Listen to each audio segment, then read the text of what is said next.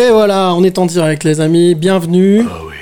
Non, mais toi, tu vas te Non, calmer. mais, hein. franchement, cette musique-là, c'est envoie jouissance, plaisir, orgasme au 7 28 28, t'es bien, c'est- moi, j'aime bien. Ah, allez, non, si ça tient comme ça pendant, pendant les 3 heures, on va être mal. Euh, je vais essayer Bon, de- on est en direct euh, comme tous les premiers Oui. de chaque mois. On est très heureux d'être sur Future Radio. Vous qui nous écoutez, all around the world. Yep.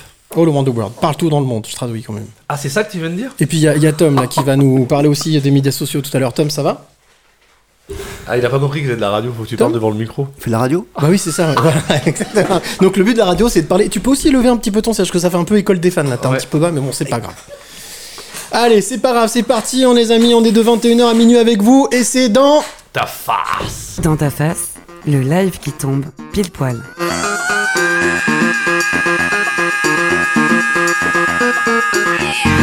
Eh oui, dans ta face, on est en direct avec toi qui est de l'autre côté jusqu'à. euh, Jusqu'au Nevada ce soir. Oui, mais enfin jusqu'à minuit Ah, jusqu'à minuit, pardon. Oui, oui, jusqu'à minuit. Alors, jusqu'à minuit, qu'est-ce qui va se passer? Il va se passer bah, déjà le warm-up. Ouais, mais vous êtes pas prêts. Les gens ne sont pas prêts. Oh, si, t'inquiète. Tu penses qu'ils sont Ouais, ouais, avec Caroline and the Free Folks, on va parler, euh, on va surtout écouter de la country et faire la, la connaissance justement avec euh, Caroline. Et puis on va parler aussi euh, dans le speakeasy, on va avoir le coup de pouce, on va le clin d'œil, les coups de cœur de oui, l'équipe. tout à fait. Il y aura encore une petite partie pub, marketing, comme chaque mois, Voilà, et puis des petites choses, des petits conseils aussi. Et puis aussi, la troisième partie, on va parler burn-out Oh oui. dans l'after. Tout ça en 3 heures. Oh oui, mais on l'a déjà fait. Oui, on l'a déjà fait, déjà c'est la 13 fois. Eh oui, quand même. Allez, c'est parti, dans ta face jusqu'à minuit. C'est avec toi jusqu'à minuit.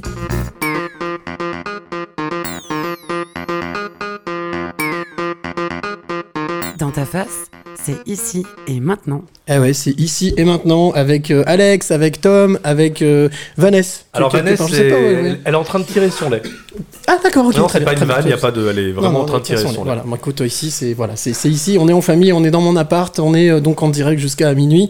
Je le disais à l'instant, donc on va commencer par le warm-up. Oui. Euh, c'est le principe du warm-up, Alex, rappelle? Le principe du warm-up, c'est qu'on reçoit un invité musical de 21h à 22h et une invitée musicale ce soir. Et je ne pensais pas un jour dire ça dans ma vie, mais ce soir nous allons écouter, nous allons parler, nous allons savourer country. Eh ben allez, on y va, c'est parti, ça s'appelle...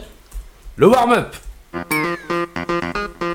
Le warm-up dans ta face, c'est now. Eh ouais, c'est now. Alors on va profiter de ce warm-up avec euh, l'artiste qui a bien voulu nous rejoindre malgré les aléas un funiculaire qui fonctionnait pas, la pluie, le temps, voilà, comme Ah quoi, quand on veut, on peut. Elle s'appelle Caroline and the Folks et c'est en public.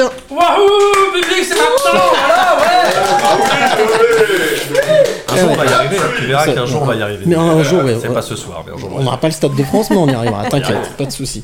Euh, donc, bah, déjà très heureux de t'accueillir, euh, Caroline. Euh, oui, Merci. merci. pour l'invitation surtout. Mer- Et juste te corrige, Caroline and the Free Folks. Voilà, Caroline and the Free Folks. libre. Oh, Tout à fait. déjà chiante. Et comme le peuple libre, c'est ça C'est ça Pardon, excuse-moi. tu sais, euh, enfin, Caroline, le peuple libre Oui, et le peuple libre. Tu vois, bah, j'ai appris quelque chose. Je savais pas que folk, ça veut dire peuple. Oui, ouais, ouais, Folks, c'est les gens en fait. D'accord. Les ok. gens libres.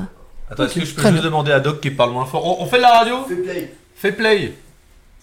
Ah ouais, bah écoute, Voilà. pourtant ça fait play. Hein. Et on est en direct en live euh, depuis Lyon. Hein. Je sais pas quel temps vous avez dans le reste du monde, mais à Lyon, euh, voilà, il fait froid, mais on arrive à se réchauffer. Et c'est plutôt euh, pas mal. On- Ça tourne depuis tout à l'heure. hein. Voilà. Voilà, on dit que c'est ouais, play. c'est Alors je play, pense qu'on est en train de que- gérer avec Future Radio. Il y a peut-être un, Exactement. un léger décalage horaire. C'est ça le truc. Mais bon. Alors le Nevada, ta première fois au Nevada, le Grand Canyon, comment Ah ça s'est passé? Oh bah oui, bah oui, je, je, je... non, je suis jamais allée dans le Nevada. non, Une excusez-moi. fake, c'est incroyable. le voyage le plus loin que t'aies fait, c'est où? San Francisco en fait. Donc c'est pas si loin. C'est de la country à San Francisco?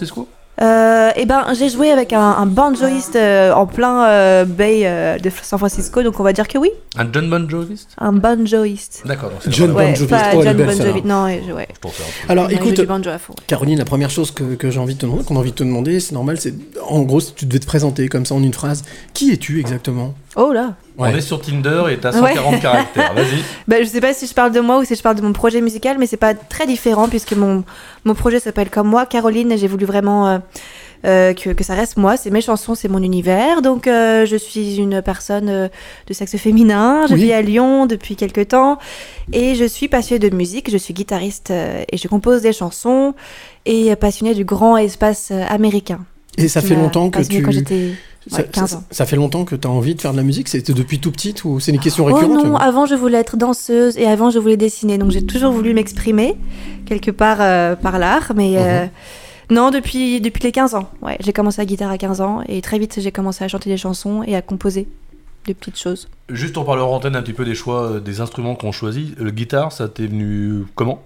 Alors, guitare, c'est parce que déjà j'écoutais beaucoup de blues, de rock and roll, euh, de folk. Et euh, ma sœur s'est acheté une guitare à la Brocante, en Bretagne, je me rappelle. Elle a joué trois mois et puis elle l'a mis dans son placard. Et en fait, euh, j'ai commencé à avoir une obsession un peu bizarre pour cette guitare. J'osais pas dire à ma sœur que je voulais jouer avec. Et dès que ma sœur partait de la maison, j'allais en secret dans sa chambre et je jouais de ses guitares dans son placard. Trop bizarre.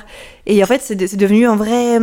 Une relation amoureuse de ouf, je sais pas pourquoi, mais j'ai trop aimé dès que j'ai commencé à jouer, ça faisait euh, un son directement assez cool. J'arrivais directement à faire des choses un peu, un peu sympas. Donc, euh, donc je me suis pris de passion pour. Et un jour, je lui ai dit Bon, Marine, j'adore ta guitare, tu peux me la donner, s'il te plaît? Elle m'a dit Bah oui, bien sûr. J'ai entendu parler de placard. Oui, Oui, de placard. Ouais.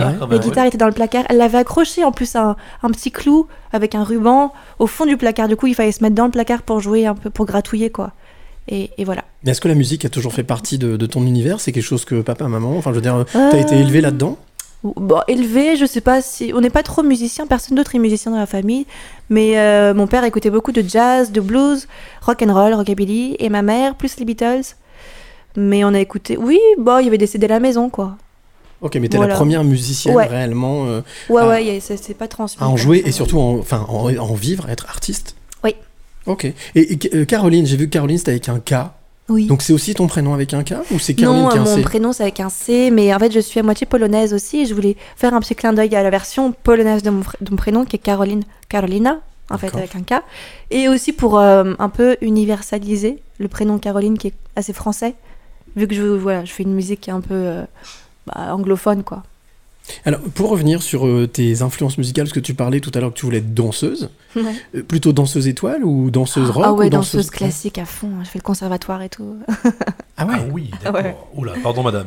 Pardon, et j'ai arrêté parce que j'ai commencé justement la guitare et j'ai commencé à fumer des clopes, à faire euh, yeah, à sécher les cours et du Oh là là Ah là là. Et du coup, bah, j'ai choisi ma voix. Voilà.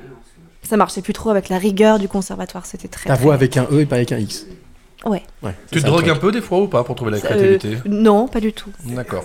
Tout le monde a bien compris que c'était oui. hein, L'inspiration, elle est absolument. Elle vient de des moments qu'on vit et pas du tout des moments euh, euh, artificiels qu'on peut créer avec la drogue. En tout cas pour moi. Mais il y a plein de jeux super artistes qui ont fait ça. La drogue, c'est moche. Tu- Ça coûte cher. On en a, enfin, on n'a pas parlé on a parlé de- le mois dernier on parlait de psychédéliques. C'est pour hein, ça mais, que euh, je me suis substance, permis. Ah ouais, ouais, ouais. Bah, mais, euh, ça aussi. mais encadré. Euh, la- cette, cette relation que tu as avec cette guitare, parce que tout à l'heure je t'ai vu, tu- vraiment vous faites une seule personne. Je t'ai vu arriver, t'y prends soin, etc. C'est c'est presque charnel en fait, c'est- une relation euh, presque un être humain, quelqu'un que tu qui Oui, fait un partie de ta vie. peu, un peu, ouais, ouais. Bah, en plus, celle-là, celle que j'ai, j'y tiens beaucoup parce que elle coûte un peu cher et je l'ai, euh, je l'ai achetée avec l'argent durement euh, gagné. Mhm. Euh, c'est, beau, c'est un bel objet et, et puis bien sûr, j'ai eu des moments incroyables avec elle, que ce soit pour la composition, l'inspiration ou les moments sur scène ou les moments où on gagne des choses, où on est content. Bah, elle est là, quoi. Elle est toujours avec toi, Ça devient euh, ouais, une, une personne, quoi. Pour, pour revenir sur les, sur les, les- les- on va dire les, les musiques que tu as entendues, tu parlais des Beatles, tu parlais de jazz, tu parlais de. Est-ce qu'il y a euh, malgré tout, euh, on va dire une, un courant musical qui t'a réellement bercé, qui t'a vraiment euh, porté quand tu étais enfant? Euh, ouais, le rock and roll. Le rock and roll, je me rappelle, mon père, il avait un, un CD de rock and roll et on dansait dessus avec ma sœur. Et c'est, c'est, j'ai trop adoré ces, ces rythmes en fait effrénés que je retrouve maintenant dans ce que je compose, c'est-à-dire je, je compose pas trop de choses lentes. J'aime bien ce qui a, ce qui a un petit peu de peps en fait. Et je crois que ça vient de là. Et ensuite les Beatles, ben, c'est ce qui m'a inspiré euh, pour tout ce qui est mélodie de voix, etc. Harmonie de voix.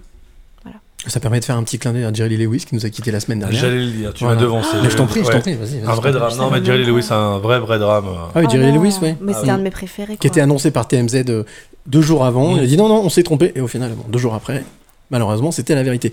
Euh, donc ça veut dire que des, des- des chanteurs comme euh, des, des- artistes comme Elvis Presley, comme euh, on parlait de Jerry Lewis, comme Billie Ouais. Holiday, enfin tout, Ouais, tout ça. complètement. Ça, ouais. ça, c'est une culture que tu connais bien, qui t'inspire, dont tu t'es imprégné. Ouais, qui, qui m'a imprégné quand. Qui m'a imprégné? Dont je me suis Dont tu t'es imprégné, plutôt, ouais. ouais. Quand, quand j'ai commencé la guitare, quand j'ai commencé euh, après le bac à faire l'école de musique, etc., euh, j'ai fait un peu des, des groupes de rock, comme tous ceux qui apprennent à faire de la guitare.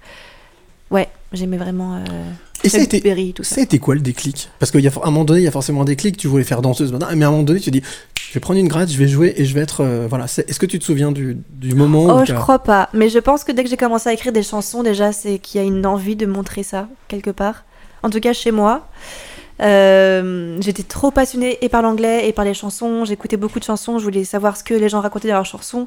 Et j'avais aussi, moi, envie de, de le faire. Donc, je sais pas, très rapidement, j'ai- ça me paraissait assez naturel. Donc, j'ai pas, ouais, j'ai pas de souvenir du déclic. Ça peut paraître être une vanne, mais c'est une vraie question. Il y a du rock en Pologne?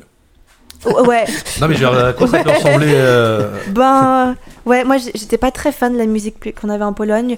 En fait, c'était beaucoup de, de variétés polonaises, du coup, de variétés quoi. Ouais. Et ma mère écoutait pas trop en fait ce qu'il y avait en Pologne. Elle avait trois groupes préférés, c'était bon, pas trop ma cam. Et, euh, et nous, on était euh, français là-bas, donc on avait accès à la, télé aussi euh, française. Donc, je, je, ouais, j'ai pas été trop bercée par les musiques folkloriques polonaises. Est-ce qu'au final, ça veut dire qu'en Pologne, comme beaucoup de pays de l'Est d'ailleurs, on a cette contradiction un peu musique américaine, pays de l'Est, mais est-ce qu'au final, il y a beaucoup de personnes dans les pays de l'Est ou en Pologne qui écoutent justement du rock comme ça dans leur coin qui... Ah Bah, j'en sais rien. Ouais, J'ai- quitté la Pologne, j'avais 10 ans, donc mes copains écoutaient pas trop de musique. Hmm. On parlait pas trop de ça. Tu parlais de quoi Ouais. exactement? Bah, de Non, trucs blague, ne quoi. réponds pas à ça. Ne réponds pas. ne réponds pas à ça. Ah, écoute, ça, ça peut. ça Oui, peut. non, mais Après, on n'est pas obligé de tout dire non plus. c'est pas faux. Et du Johnny Hallyday, par exemple, en termes de. Si on revient en, en mode Never France? ever.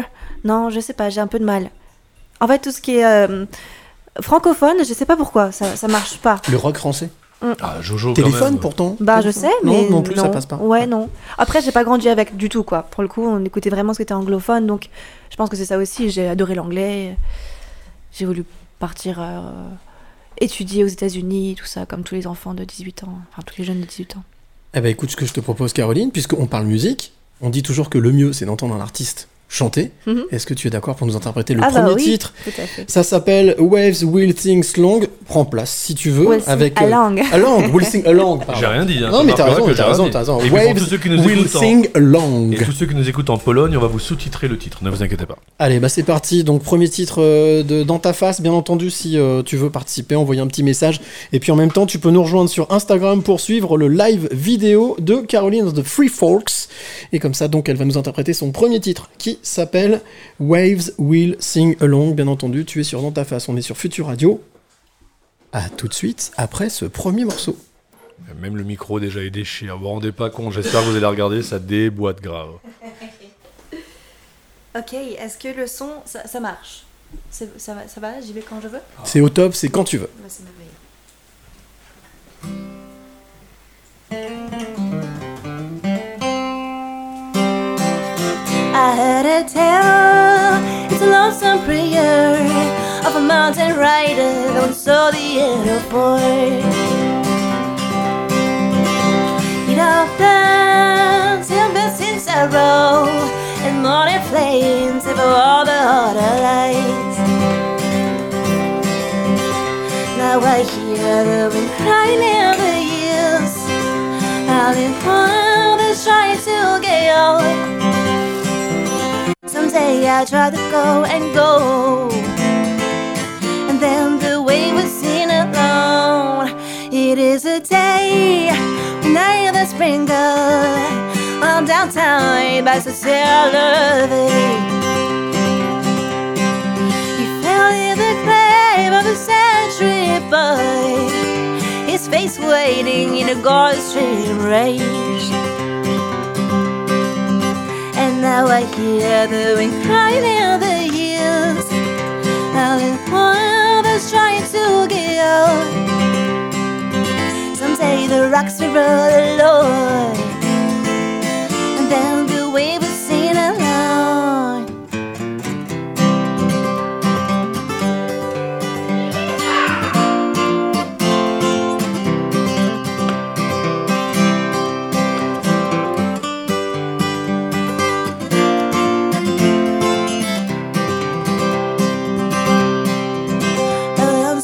lighter, he uttered why of a gusting feather condemning him to wait.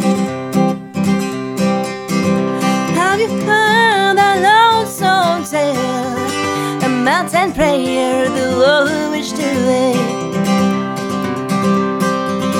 And now I hear the wind crying in the hills, and the one that strikes to get away. Now time to stop and go. And then the way we sing along. Someday our time to stop and go.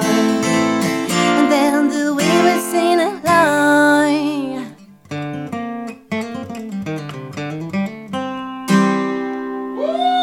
21h minuit, bienvenue dans ta face. Le live qui tombe pile poil. Et voilà, le live qui tombe pile poil. Alors les copains, comment ça se passe Ah, moi je suis en mode kiff euh, total. Voilà, mais Ah, je, je oui, vais oui. commencer à monter sur la...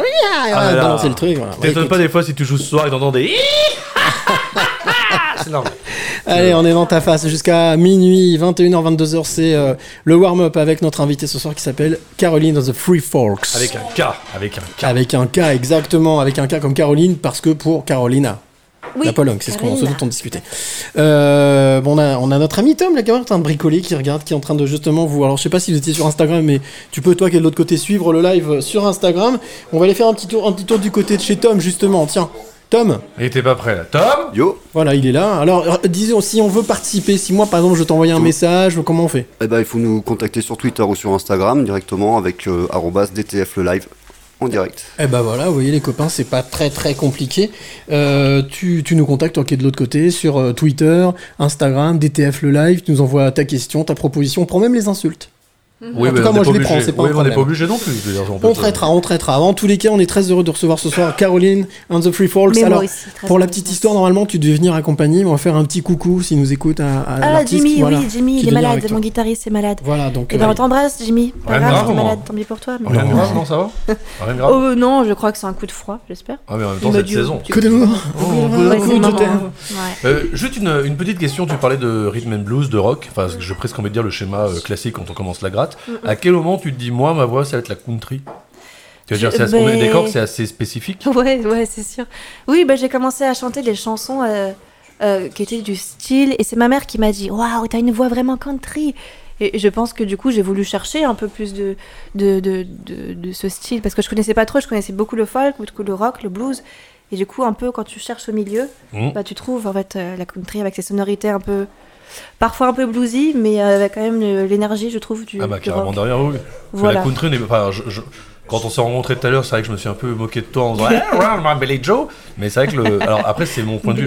J'ai l'impression- que la, tu sais, la country, c'est toujours cette image Santiago, jean, chapeau de cow-boy, euh, chemise à carreaux, Ouais, fermier bah dans l'Arkansas ou dans le, dans le Wyoming. Et non, mais et je trouve que c'est. En fait, c'est hyper frais comme style de musique parce que c'est toujours quasiment des messages qui reprennent des du quotidien, qui arrivent toujours à avoir une petite morale à la fin. Et même si les textes sont pas, et sans être méchants, ne sont pas la plus grande philosophie Ah, du monde, mais c'est pas ce qu'on demande à la country. Par contre, quand t'as le blues, c'est vrai que t'écoutes une musique de country, t'es dans ta cuisine, tu, Bah tu bouges le popotin, t'es bien, et c'est fou quand même. Ouais. Et ça ça, j'aime bien, ça t'est déjà arrivé de jouer, euh, pas forcément en live, mais même pour toi, jouer la country alors que t'étais en bad mood? Est-ce que ça t'a remonté le moral? Est-ce que c'est ton Ah ouais, exutoire à toi? bien sûr. Ah ouais, carrément? Oui. Bah oui, ça rend heureux. Parce qu'en plus, le jeu de guitare, ça fait que tu, tu tapes 1, 2, 3, 4, 1, 2. Donc tu, tu dois un peu danser avec toi, quoi. Tu tapes les contretemps. 2, 3, 4, 2. Donc tu danses un peu quand tu, tu joues et, et ça motive, quoi. Moi, ta voix m'a fait, m'a- rappelé. Alors, il n'y a, a pas d'insulte là-dedans, au contraire. Oui. Non, non, l'une des plus grandes chanteuses de country, ça m'a fait penser à Dolly Parton.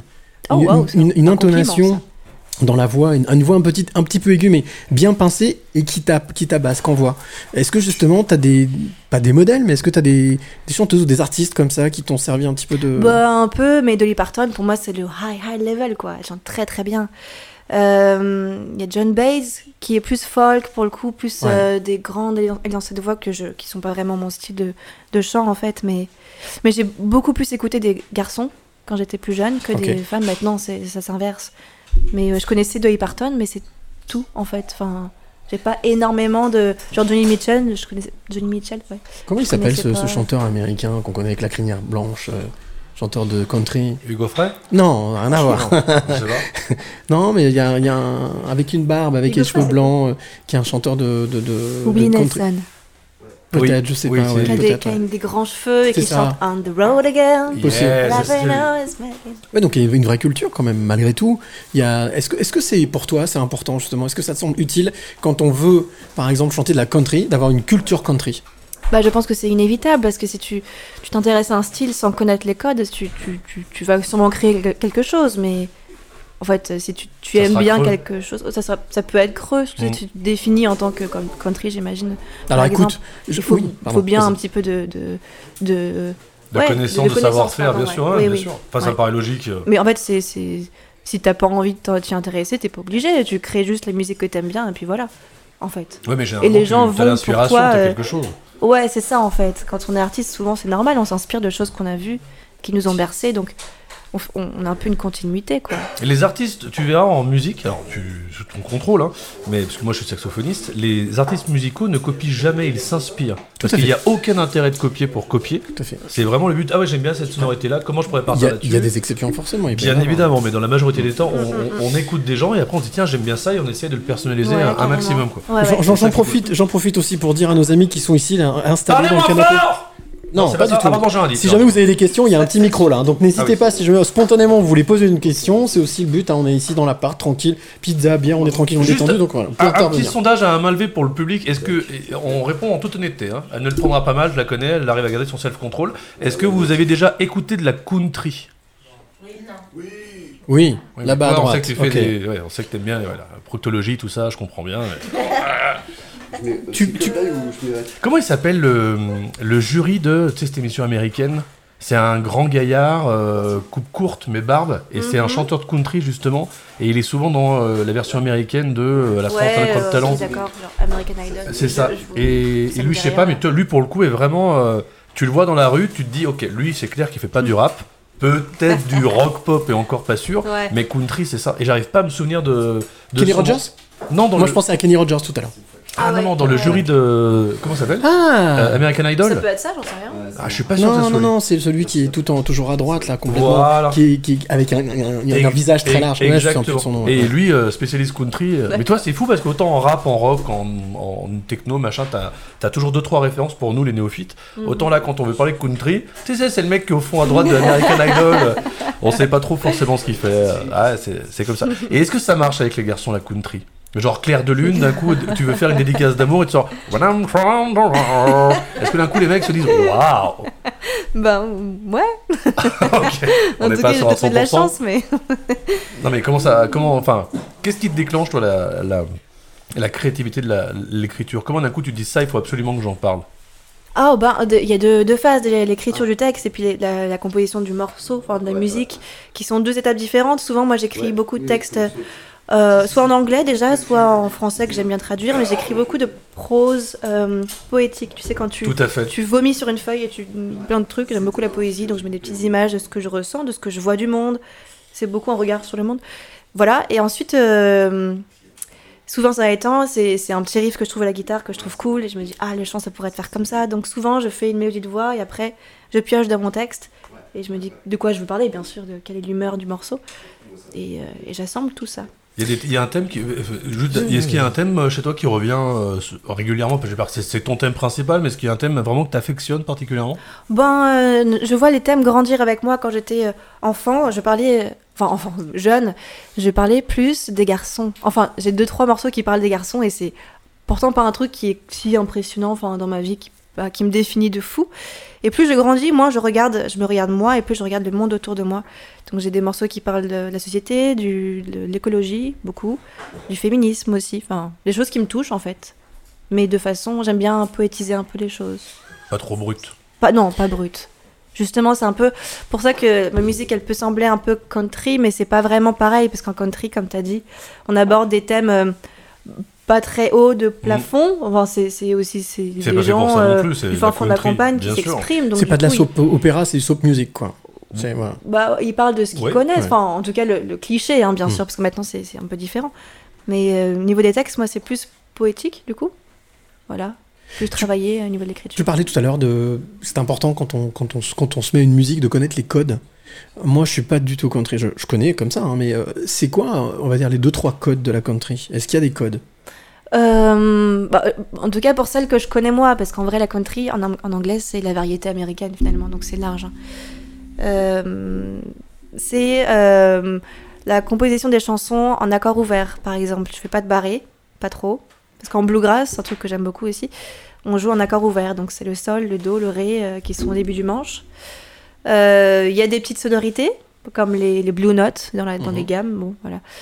Euh, D'autres codes. euh, La voix, peut-être le- le- la, les, la- les la intonations voix, oui, c'est vrai que ça, on m'a souvent dit que naturellement j'avais le twang. Le twang, c'est le fait de chanter un peu avec le nez, comme ça. Ce qui fait qu'on perce un peu, on a une projection un peu plus forte. Quand on joue par exemple acoustique et qu'il y a plein de, de guitares, de banjo, de machin, bah, pour chanter fort, les chanteurs chantent avec l'air un peu, le nez un peu. Pas le nez pincé, mais vraiment. euh, Ah comme si on se plaignait quoi. Et du coup, ça. Tu l'as réveillé, je crois. Non, mais je cherche le mec d'American Idol, tu Tu m'as. sais ouais, que j'ai cherché, j'ai pas trouvé, mais vas-y. C'est fou ça. Et les, poly- les, les harmonies de voix aussi, beaucoup de chœurs. Ça vient aussi du gospel un peu, donc du coup, il y a beaucoup de chœurs et de travail de, de voix.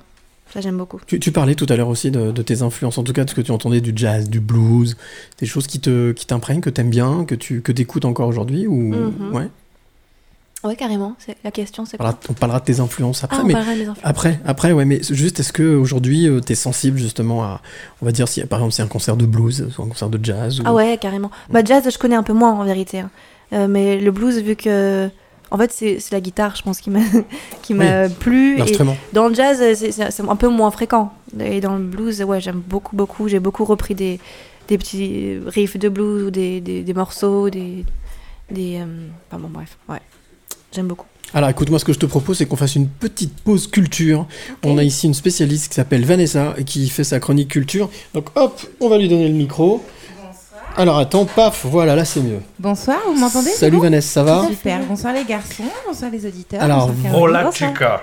Alors Vanessa, tous les mois, elle vient nous faire une chronique culture avec euh, des petites infos, euh, deux, trois infos. C'est quoi la, la première info Alors, ma première info, c'est euh, l'Expo Évidence, la collaboration de Patty Smith et euh, du Soundwalk Collective, qui a été spécialement euh, créé pour le Centre Pompidou à Paris. Donc euh, là, ça signe le grand retour de la prêtresse du punk à 75 ans quand Patty même. Smith, ouais. avec un rendez-vous super original dans un musée. Donc, euh, Patty nous propose une euh, expérience immersive. Oui, je sais, je l'appelle par son prénom parce que c'est comme une amie pour moi, je l'aime tellement. C'est Pat quoi. C'est Pat. Pat. Euh, donc, une expérience immersive euh, avec des paysages sonores, des films, des objets, des archives, des, des créations qui ont été faites vraiment spécialement pour cette exposition. Donc ça veut dire quoi? C'est une expo, mais en même temps elle chante? Non, c'est quoi? Comment ça se passe? Alors, Ouais. je vais expliquer. D'accord. C'est pas fini. Ah, ok, d'accord. ok Je me disais aussi. On en prend plein les yeux, plein les oreilles. En fait, c'est inspiré des voyages de trois poètes.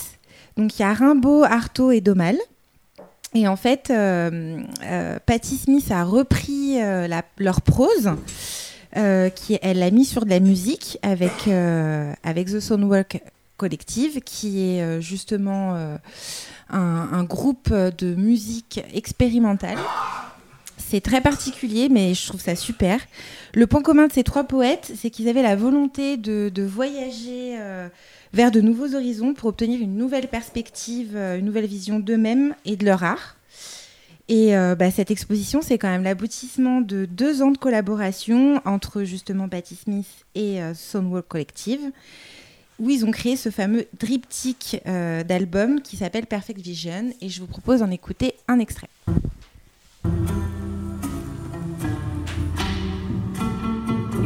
Black vines.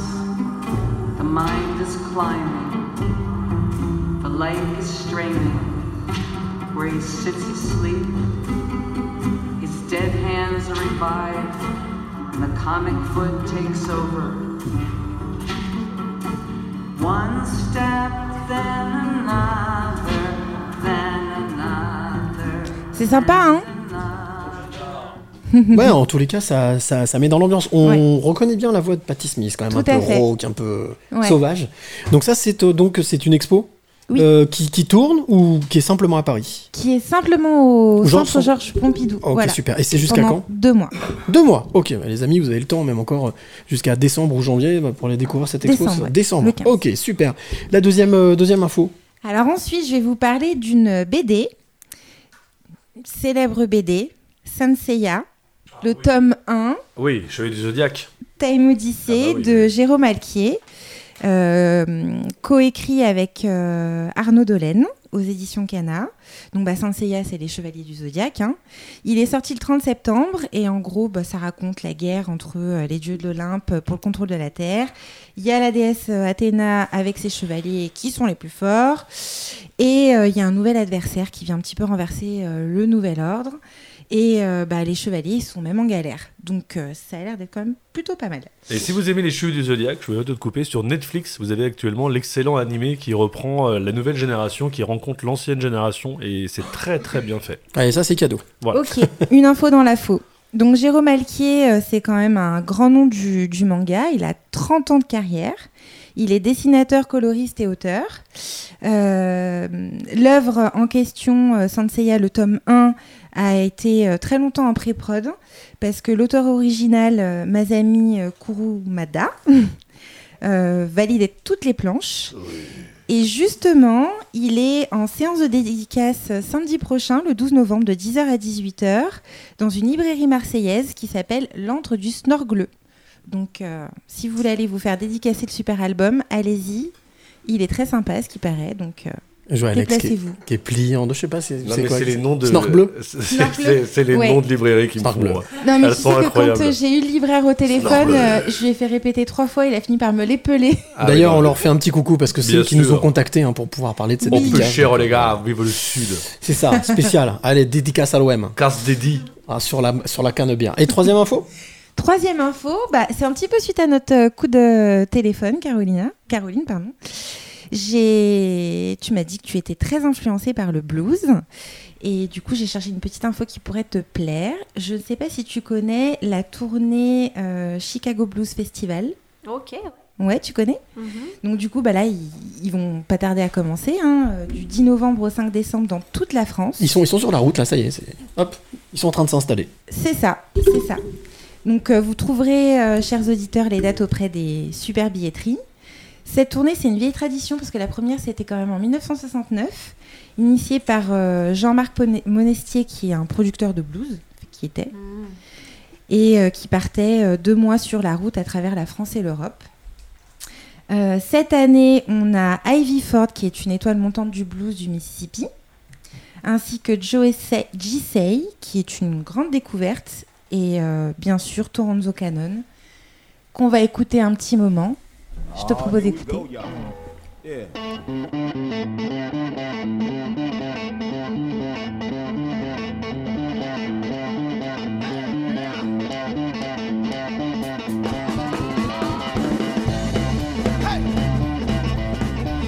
Alors, ça met en forme, ça. hein. Ça, c'est- ça réveille. On va peut-être euh, rappeler les dates, euh, Vanessa, pour ce festival. Alors, les dates, comme ils sont en tournée, c'est ce que je disais, je proposais aux auditeurs de regarder au niveau des billetteries, parce qu'il y a quand même pas mal de dates.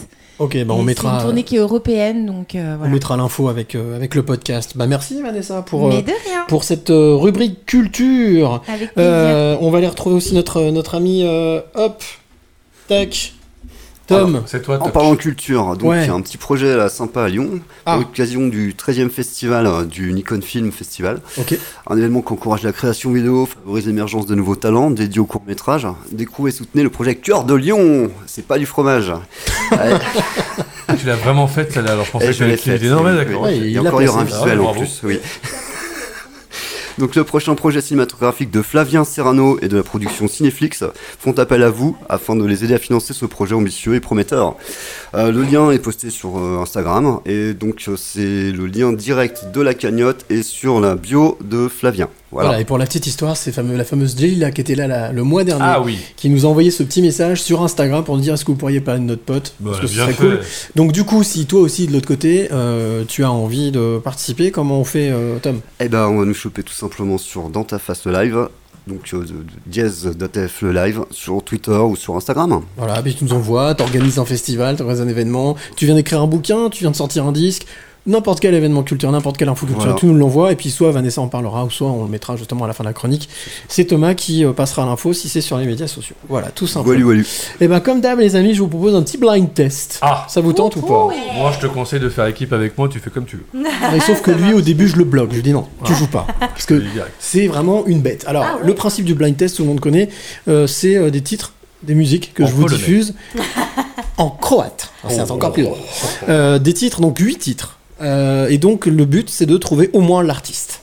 Voilà, je ne demande pas de trouver le titre, au moins l'artiste, à savoir que tous les titres de ce soir ont de près ou de loin une relation avec la thématique de la troisième partie, parce qu'on parlera du burn-out à partir de 23h. Donc la mélancolie, la tristesse, je vais pas bien, voilà. Donc euh, je suis allé vraiment chercher un petit peu loin. Ah, J'ai peur quand tu fais ça, j'ai peur.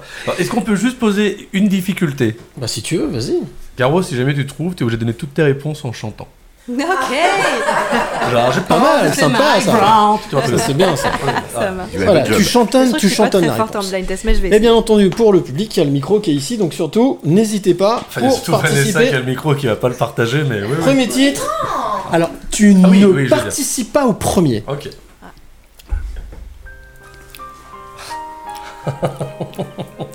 je rien. Fais péter les Shazam. Je ne rêve plus, Ah bah oui, je ne fume Ah bah quand ça chante, c'est simple. Caro, je viens de te donner la réponse. je hein. suis malade. Bah oui, mais c'est qui C'est, euh, Moi aussi, je suis malade. Julie Pietri, c'est Jérôme. Armand Van Elden. Alors, Et toi, t'exagères quand même. Je viens de te donner le titre et Oui, mais l'interprète. je voulais laisser parler les gens en fait. Bah oui, mais regarde, Bah non. regarde, regarde, regarde, regarde le résultat. Non mais je cherche, hein. Non, mais sérieusement, tu cherches? Alors les amis Des fois, il est fâché. Bah oui, Eh bah Serge voilà, oui. Serge Lama Bonne réponse Bonne réponse Bravo, Alex Ah, il est quand même 23h20, c'est bien quoi. Ouais, non. Allez, Serge Lama, je suis malade. Deuxième titre, alors celui-là, il... Celui-là, il... Celui-là, il... Ouais, disais de la pêche, pète les plombs. Ouais, ouais. This is la pêche, je pète les plombs. mais il m'a dit le premier titre, j'ai rien La fait le premier prochaine titre. fois, je viens avec du Chatterton. Ah, et je j'ai te scratch la bouche. J'en ai dans mon sac. Je te slash la bouche. Oh oui On s'y met à plusieurs. Et voilà, c'était This is la peste. Je pète les les plombs, je pète les plombs. Troisième titre. Alors bien entendu, je vous demande pas vraiment de trouver le titre. Simplement déjà au moins l'artiste. Ah.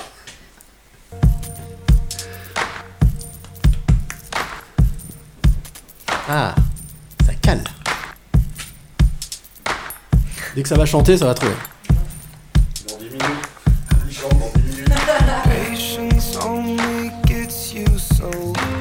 Alors, Alors Je m'attendais pas à ça. c'est un animal. Bah oui, un animal, c'est Encore quoi un animal Un lama. Non, un animal qui n'existe pas forcément. Eh oui Avec. Euh... Non. Mais pas mal, Phoenix. Mais non. Alors, Eagles. Non, je l'ai pas. tu l'as pas. C'était Imagine Dragons. Ah, dis donc, dommage. Imagine Dragons, et c'est le titre Burnout. Donc là, le titre, hein, il était simple. Ah ouais, d'accord. Allez, quatrième titre. Alors celui-là, à mon avis. Enfin, je vous laisse pas. Ah bah oui. euh, Stromae. Yes, Vanessa, Stromae, l'enfer. Et là, pour le coup, ça parle réellement de ce sujet. Vraiment, du, du- du burn-out qu'il a vécu. Avec un album magnifique, je sais pas si vous l'avez album, vu. ouais. J'ai pas écouté. C'est l'intro la plus longue du monde. Ah ouais. Ouais, Je pense que...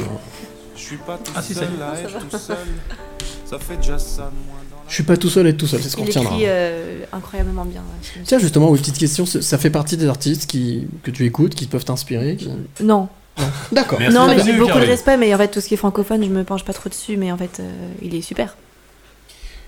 Elle a taillé en faisant un compliment, c'est balèze quand même. si je me pense pas dessus, C'est pas. fou quand Moi, je trouve ça génial. Moi, je trouve ça génial. J'écoute pas, Allez, c'est de la cinquième- merde, mais je pense qu'il y a des gens qui peuvent aimer. Cinquième titre. Plus compliqué. Techno. Vous avez pas ça en Pologne, hein? Oh si, pas Si, oui, oui, en fait, vous avez La ça en Pologne, oui. Un DJ, c'est un DJ, c'est un DJ espagnol qui s'est fait connaître en France avec un titre qui s'appelle. euh, Waouh, je vais pas vous le dire quand même. Attends, un DJ espagnol Ouais, qui a fait un carton il y a 3 ans. DJ. Bobo Non, Non. avec un titre qui s'appelait Five Hours. Deoro. Ouais, tout à fait. Deoro, c'était Deoro. Voilà. ouais, oh DJ. Deoro et le titre c'est Burnout. Voilà, tout simplement. Ah ok. Allez, sixième titre. On n'est pas très bon, désolé.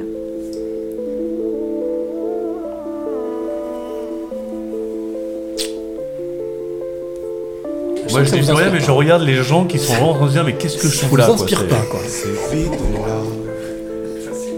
Dans toutes les pièces là. Dans tous les cœurs là. hein. c'est plus la même langue. C'est pas Slimane Yes Slimane, le vide, exact. Slimane, le vide, bravo. Ouais. ouais, Non, Même quand tu connais pas, tu connais, c'est un truc de faux quand même. Allez, on écoute euh, ben, le, déjà le septième et avant-dernier titre. Squid Game. On l'a déjà diffusé, hein.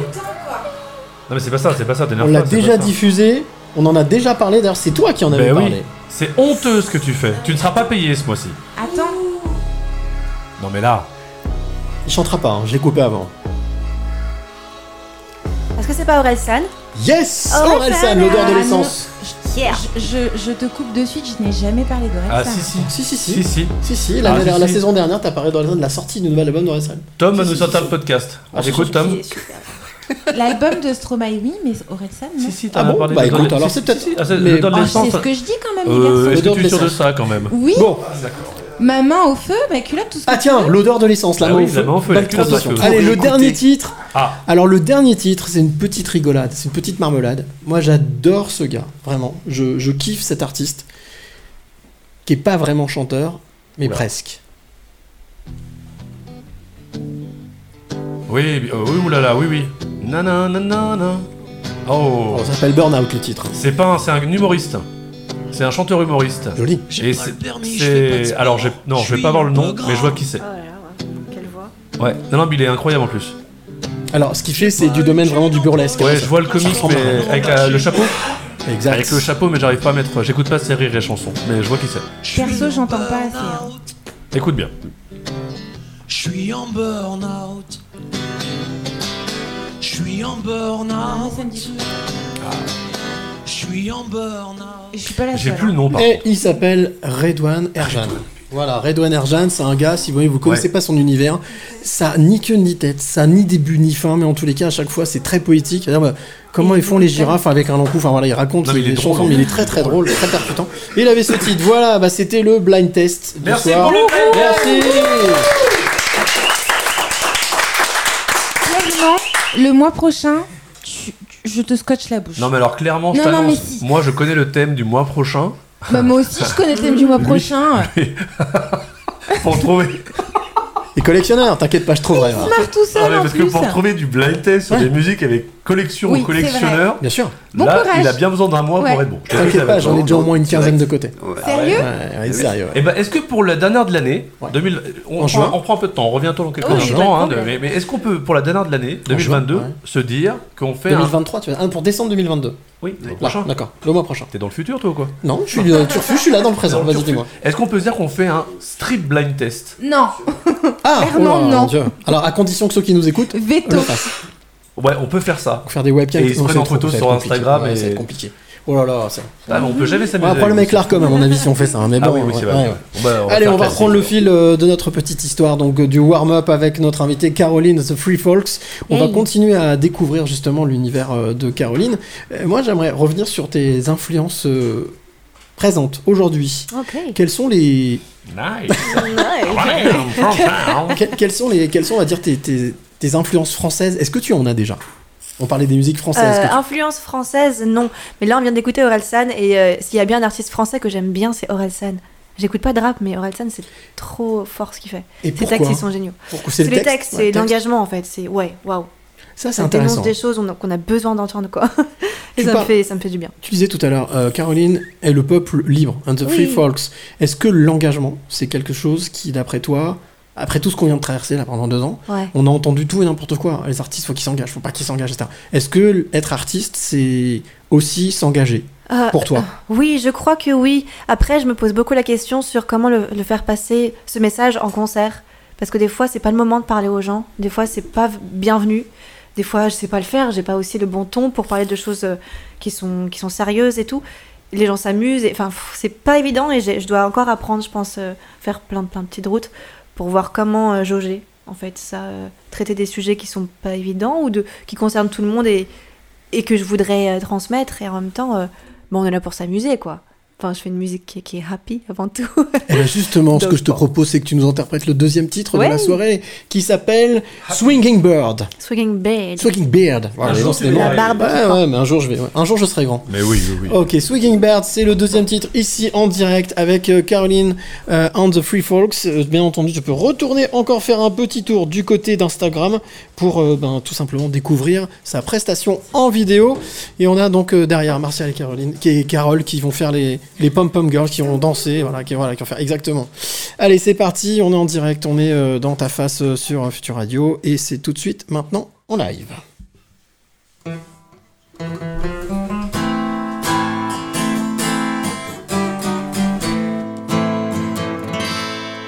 I was flying when a sunken boy. And I I saw a little child. He took my hand and carried me away up on the wind. That was it, the intimate meeting the house of heroes is dissolving our skin. So we just let out the heat and infinity. And now it's standing in a mountain. Back in a strange snowy Michigan. It's the end of our game. You saw the wind that stood from you.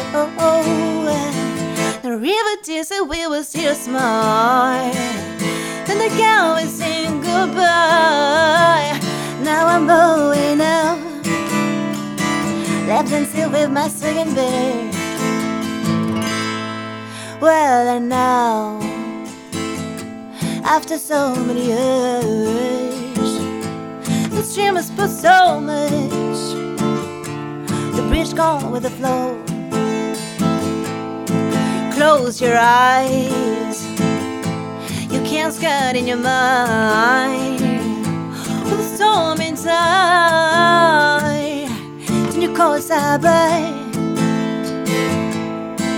Let's see down on the clouds again.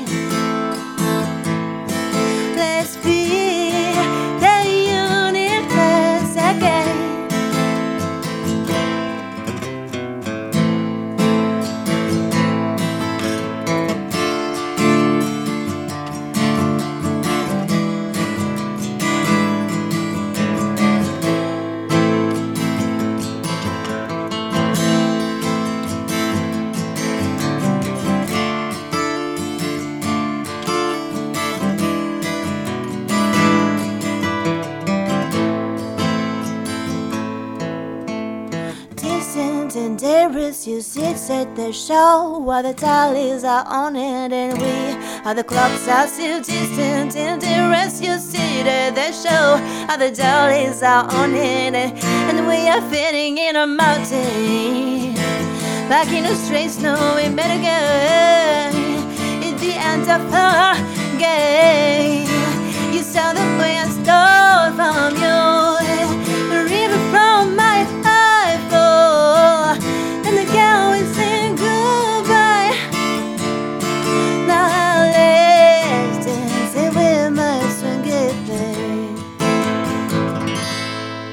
Jamais méchant, toujours bienveillant. Dans ta face, le live qui tombe. Pile poil. Et voilà, deuxième titre, en direct ici dans ta face, jusqu'à minuit, 21h-22h, c'est le warm-up, on est en direct avec Caroline of the Free Folks qui nous a interprété donc le deuxième titre de la soirée, Swinging Bird. Voilà. Euh, attends, est-ce qu'on peut tenter une expérience sociale? Est-ce que, Caro, est-ce que tu peux juste garder ta guitare? Voilà, toi, euh, vraiment, tu nous fais. oh putain, je suis con, je me fais rire tout seul. Est-ce que tu peux, euh, toi, vraiment jouer des riffs de, de ouf et toi, on arrive à poser une- un texte de pub par-dessus Tu vois ce que je veux dire? Tu, tu peux nous jouer vraiment. Amuse-toi, moi. Joue-nous comme tu veux. Si toi aussi, le matin, tu te réveilles et que t'as le cul en feu, pas de problème. Hémorroïde 3000, ça va soigner tous tes problèmes. Tous tes problèmes avec Hémorroïde 3000. Génial, ça passe. C'était le petit plaisir, le petit plaisir malin, le petit plaisir malin de notre ami Alex. C'était Euh, pas un cas personnel, hein, c'était vraiment. euh, Bon, écoute, après, hein, tout se soigne, hein, t'inquiète pas. hein. Oui. Voilà, ben en tout cas, on va retrouver donc Caroline, euh, Caroline the Free Fox, qui va venir. Bah, on va entamer cette dernière partie Et avec toi. t'as vu quelle heure il est déjà? Oui, ouais, ouais, hein, wow. ça filoche. Hein. C'est fou, Ouais, hein. Euh, av- avant même d'écouter le troisième et dernier titre, euh, qui sera The Ballad of the Heartless Mermaid. Heartless. Heartless Mermaid. Non mais tu sais ce soir, là, putain. Si tu bosses à. Wall Street English. The Ballad of the Earthless. Non, par contre, c'est quoi C'est qu'il y a de bien, c'est que j'y reviens, tu vois. Voilà. The Alors, Ballad attends. of the Earthless Mermaid. Là, il a bon ou pas? Ouais, ouais, ouais. Ça, c'est juste parce que. Oh, oh, faut que je regarde. Euh, Moi, ce que j'aimerais bien savoir, on parlait des influences, on parlait de d'où vient le, le- le goût de la musique euh, ou l'envie de jouer. Euh, Aujourd'hui, qu'est-ce qui te, qu'est-ce qui te guide? Qu'est-ce qui te, qu'est-ce qui t'anime? Qu'est-ce qui fait que tu continues et tu veux continuer et qu'aujourd'hui tu dois avoir une actualité, tu dois faire des concerts, tu dois, avant même de parler de ton actu, qu'est-ce qui te, qu'est-ce qui te t'alimente? Qu'est-ce qui te donne envie d'avancer? Euh, bah, je crois que c'est cette euh, passion qui ressemble parfois à une obsession. Euh, Une relation euh, très étrange avec la musique, avec le fait de- aussi de vouloir être mieux. Je travaille beaucoup ma technique de guitare, technique de chant. J'aime beaucoup travailler ça et ça me dérange pas du tout de passer des heures et des heures et des heures à jouer. À jouer aussi avec des gens, d'autres musiciens, etc. Je sais pas, il y, a y une fait de folie là-dedans. Et c'est même pas forcément l'envie de, de, de gloire qui qui ne doit pas être euh, très très bien quand on est vraiment très très très connu. Je crois que c'est assez. On fait des burn-out. Eh, Justement, c'est Ah, la thématique. Oh, quelle transition mais euh, mais juste ouais, si je peux euh, continuer à en faire toute ma vie, rencontrer plein de gens et, et que ça me rende toujours heureuse comme ça me le rend maintenant, c'est super. Donc euh, j'espère pour moi. Une artiste heureuse. continuer. Justement, c'était la, Yep. c'est- c'était la question. Est-ce que, est-ce qu'il y a un truc, alors hormis médical, familial, machin, mais est-ce qu'il y a un truc qui pourrait faire arrêter ta carrière Genre le jour où tu te dis, je prends plus de plaisir à écrire ou à, ou à chanter la country qui est, comme tu disais, hyper happy et, et- Mhm. et positif à mort. Est-ce qu'il y a un truc qui pourrait faire que t'arrêtes ta carrière? Bah non, il en fait, il faudrait que je sois dégoûtée euh, de la vie un peu parce que je crois que si j'aime chanter, jouer, c'est que je j'adore la vie, je, je, je, je sais pas, ça me passionne tout ça et ça serait bizarre si d'un coup j'avais plus envie, ça serait étrange. Oui, mais il y a des artistes des fois qui s'arrêtent en disant là, j'ai plus la flamme, j'ai plus la passion, je préfère m'arrêter. Ouais, ça- mais ça, ça se trouve en vrai, ça se trouve, je, bon, j'espère pas. Oui, non, mais je mais pas non euh, plus, ouais, mais je oui. sais pas trop, qu'est-ce qui pourrait me Et qu'est-ce qui pourrait te faire perdre mes bras Et qu'est-ce qui pourrait te faire changer de style? C'est possible ou pas? Ah oui, euh, ouais, carrément. Bah, en fait, déjà, je, me, je, je change un peu parce que je fais quel- quelque chose qui se rapproche plus du bluegrass en ce moment. Ok. Euh, de l'americana. En fait, je me définis comme euh, artiste d'americana. Donc, c'est un style un peu pour tout maintenant, mais où on met tout ce qui est country, folk, bluegrass, musique folk américaine. Ok. En gros, parce que la country pure, c'est pas vraiment présent dans ma musique, dans mon album. On entend des, des influences fortes, mais c'est pas vraiment. Bah, le, le- le- ni les mêmes textes, ni les mêmes euh, traitements du son, les mêmes batteries et tout ça. Est-ce que des, des, des, des groupes ou des artistes comme Eagles ou comme. euh, Ah ouais Voilà. J'adore. Bluegrass, Ah, euh, moi, j'adorais. euh, Ah, Eagles Ah, je Eagles. pensais que c'est Eagles, euh, genre le groupe de rock and roll. Oui, the, oui, the, oui, the Eagles, c'est ça, The Eagles. Oui, mais à fais fait. pas à son accent, vraiment, vas-y à la première intention. Pardon. Par contre, Eagle, Eagle beaucoup, Eagle. Euh, il est génial, c'est génial. Euh, il y a- tout à l'heure, quand je t'écoutais chanter, surtout sur, la tro- sur le troisième titre, je posais la question à Alex, parce que j'avoue, voilà, des fois, je, vu mon grand âge, j'ai des, des pertes de mémoire, mais euh, ça m'a fait beaucoup penser à, à Amy Winehouse. Oh, au niveau ok. de la tonalité, au niveau du, de, de, de, de cette voix qui vraiment est un peu suspendue et en même temps qui, qui tape, parce que c'est incroyable en fait, ta voix tape tout le temps. Et je le rejoins, c'est assez étonnant, c'est que Amy Winehouse avait une voix plutôt euh, grave, toi, comme tu l'as dit, t'es plus dans les aigus, mais Mm. effectivement, je retrouve cette, euh, un truc, ce un timbre, petit vibrato, ce quelque chose qui fait que. On te l'a jamais Ah. dit, j'imagine avant. Non, jamais, Bah, parce qu'elle a vraiment une voix très, très, très typée, Amy Winehouse. Et c'est beaucoup de, de twang, du coup, encore plus. Un peu, beaucoup plus de. Accent de- cockney un truc, peu de euh, ouais, améri- limite, elle se anglais. plaint beaucoup, quoi. Qui est, qui est, mais qui est super, hein, qui est très, très classe. Enfin, qu'elle avait d'ailleurs. Oui, parce qu'elle se plaint plus trop, là. Ouais, elle elle est plutôt plus trop. calme. Oh. Ouais, ouais. Paix à son âme. Je te propose. bah. Je, je te propose, si, si tu es d'accord, euh, ben, qu'on qu'on écoute le troisième et dernier titre. Oui. Euh, ce sera bientôt le moment de se quitter, mais pas complètement, parce qu'on est ensemble jusqu'à minuit, mais en tout cas pour le warm-up avec toi. Euh, Et avant de, voilà, de conclure, ce que je te propose, c'est de reprendre ta place ici pour interpréter donc, ce troisième morceau que je ne vais pas écorcher, qui s'appelle The. Ballad of the Earthless, Earthless Mermaid. Mermaid. Voilà. Elle, Earthless elle Mermaid. te laisse rien passer. Mais non, mais elle a raison. Elle ne laisse Elle rien a passer. raison. hein. Mais j'étais un peu traumatisé aujourd'hui, mais bon, c'est pas grave. Allez, on y y va. En tout cas, c'est le troisième titre. On est dans ta face, on est en direct. Bien entendu, si tu veux participer, et bien toujours DTF le live sur Twitter et sur Instagram. On se retrouve juste après ce titre. C'est bon?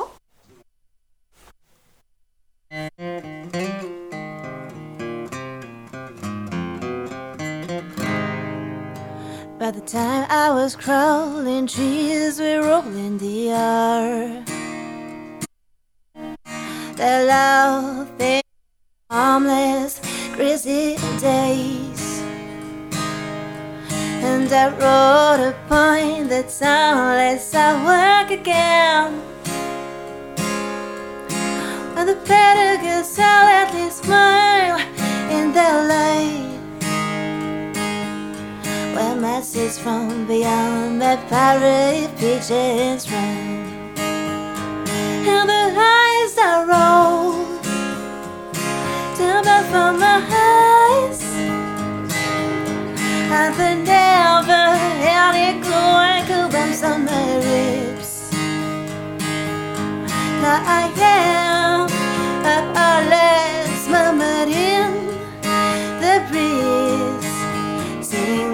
up on a ghost she lost on the sea. I'm swinging from day this party of the world. It seems I'm a mother, a woman, a lover, a naked vampire. Uh, they mislead themselves into the unsummer fight. Now the future is day made right. Da, da, da, that will always turn.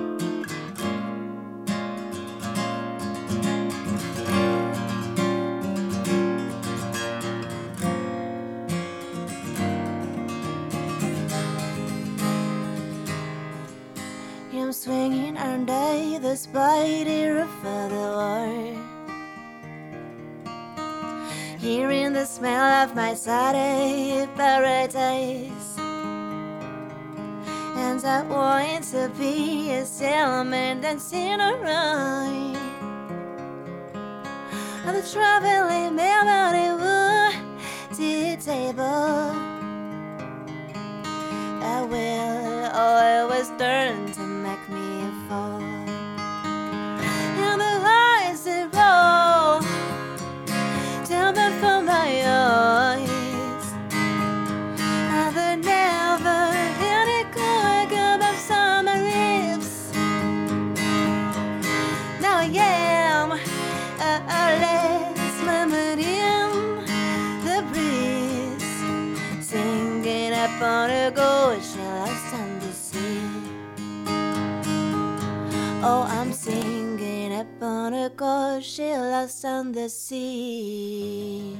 21h minuit, bienvenue dans ta face, le live qui tombe. Pile poil. Et voilà Ah là Emballé c'est pesé, c'était le troisième titre du warm-up avec Carolines and the Free Folks. Et voilà, on est déjà à 22h. Ah on a passé un moment incroyable. J'ai l'impression que cette heure est passée à une vitesse grand V, quoi. Voilà, une vitesse canyon. Oui, oui, oui, oui, Canyon. oui, oui, oui. Bon, bah voilà, en tout Oui, cas, tu oui, peux bien sûr, bien sûr, bah oui, bien t'es sûr, bah, bien sûr, bien fou. Tu peux nous raconter, en tout cas, pour se au moins pour se dire au revoir. C'est fou quand même. bah Pour te oui. remercier d'être venu euh, nous jouer ces trois morceaux, Ah, pour merci de venir. m'avoir invité, c'était Bah super Il y, a une, agréable. il y a une tournée, il y a quelque chose, des Oui, dates, voilà, album Ah oui, euh, ben jeudi je joue au. Craspec, venez, venez me voir, me voir au Craspec jeudi. Je serai en solo, je serai aussi en solo le 18 novembre au Toy Toy, et puis je serai en formation complète à la salle Léo Ferré, c'est la MLC du Vieux-Lyon. Alors tout ça c'est Lyon, hein, bien Oui, entendu, voilà, vous qui Ouais, nous à écoutez, Lyon, voilà. et tout le mois de Lyon. novembre. Est-ce que tu tournes un peu ton ça tu Alors, euh, je vais parfois en Suisse, mais pour l'instant j'ai un peu de mal à sortir de la région. Ok, c'est mon objectif de cette année. Ok, de sortir et Ouais, un d'agrandir un petit peu l'arc. Bon, en tout cas, merci beaucoup de, de nous avoir rejoints, d'avoir passé euh, cette heure avec nous. Euh, donc, Caroline, Caroline and the Free Folks. Yeah, you Free got it Yeah, you got it. Yeah, boy! Yeah, boy. Merci. Bravo, Caroline, allez. merci! Merci à vous, merci beaucoup. Et pour nous, ça va être l'heure de basculer dans le Speakeasy. Le Speakeasy dans ta face, c'est tout de suite. Eh ouais, c'est tout de suite. On enquille la deuxième heure avec euh, Oui. le père Alexandre, avec euh, l'abbé Thomas et avec euh, et, et- et- et avec et avec avec Notre-Dame Vanessa. Voilà. Donc on va on va on va s'aventurer dans la deuxième heure, 22h, 23h. On rappelle un petit peu euh, comment ça se passe le speakeasy, Alex? Le speakeasy, il y aura... en fait, c'est un peu l'heure où on va, on va charger, mais dans le bon sens. Il y aura euh, du coup de cœur, il y aura de la culture, il y aura de la, de la com, de la pub ou du marketing. Il y aura, ça va être chargé, mais ça va être bon, ça va être good. Ça va être bon, ça va être good. Et puis donc, on va avoir d'abord un coup de pouce tout de suite. On va rejoindre Cécile dans, dans une minute. Et après, on aura un petit clin d'œil. Un petit clin d'œil, on parlera de. Je sais pas si vous connaissez ces fameux concerts, on appelle les Et il faut que Candlelight. je gratte des places. Je- Ah, mon objectif, c'est de gratter des Ok, places. je d'accord, l'ai j'ai compris. Alors, Candlelight, on en parlera avec Pierre que j'ai rencontré de manière complètement improbable il y a trois semaines. Euh, J'étais sur la terrasse d'un bar, il était juste à côté de moi. Et puis on a discuté, et voilà, c'est comme ça que j'ai découvert cette partie du Quatuor Yuka, qui est le, le Quatuor qui justement interprète les Candlelight partout en France et aussi en Suisse et dans d'autres pays. On Et- rappelle, et puis- le, on rappelle le principe peut-être? Enfin, je sais pas, ça parle de, du nom. Non, on en parlera avec lui tout Ah, à l'heure. d'accord, Ouais, tout à fait. Et puis on aura aussi les coups de cœur dans la deuxième partie, euh, 22h30, 23h, où là, ben, euh, chacun, on en parlera de nos petits coups de cœur. Thomas aussi, il a, il a ramené son, son info positive, puisque ce soir, notre ami Mehdi n'a pas pu être là. Il était pris, euh, voilà, il était pris euh, à la capitale et il arrive très tard. Donc, on t'embrasse, on te fait un gros bisou.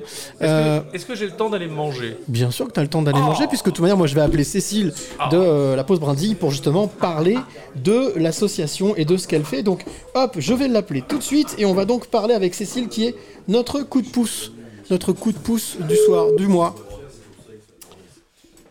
Alors, première sonnerie, Attends, je me crois sur RTL. Bonsoir Cécile, comment ça va? Eh ben ça va bien et vous? Ah bah en tout cas le sourire, ça se sent. Et toi, tu vas Ouais. bien? Alors si euh, tu es euh, avec nous ce soir, c'est parce qu'on a décidé de donner un petit coup de pouce ou un gros coup de pouce même, donc à l'association pour laquelle euh, tu travailles, avec laquelle tu collabores, qui s'appelle donc la pause brindille, c'est ça? La, la, la, la brindille Ok. Alors déjà peut-être euh, en quelques mots, la pause brindille c'est quoi? Alors la pause brindille, en quelques mots, c'est une association qui soutient les jeunes aidants. Euh, et donc pour vous expliquer un peu plus, il faut que je vous parle de qu'est-ce qu'un jeune aidant. Un Mhm. jeune aidant, ça va être un jeune âgé entre 8 et 25 ans qui va être confronté à la maladie ou au handicap ou l'addiction d'un- de leurs proches. Donc ça peut être un frère qui a son grand frère qui est schizophrène, euh, un enfant qui a un de ses parents avec un cancer, mais aussi euh, un jeune de 20 ans qui a un ou une meilleure amie euh, atteint de dépression, par exemple. Donc, euh, c'est des situations qui sont euh, récurrentes et qui sont euh, à peu près présentes un peu de partout.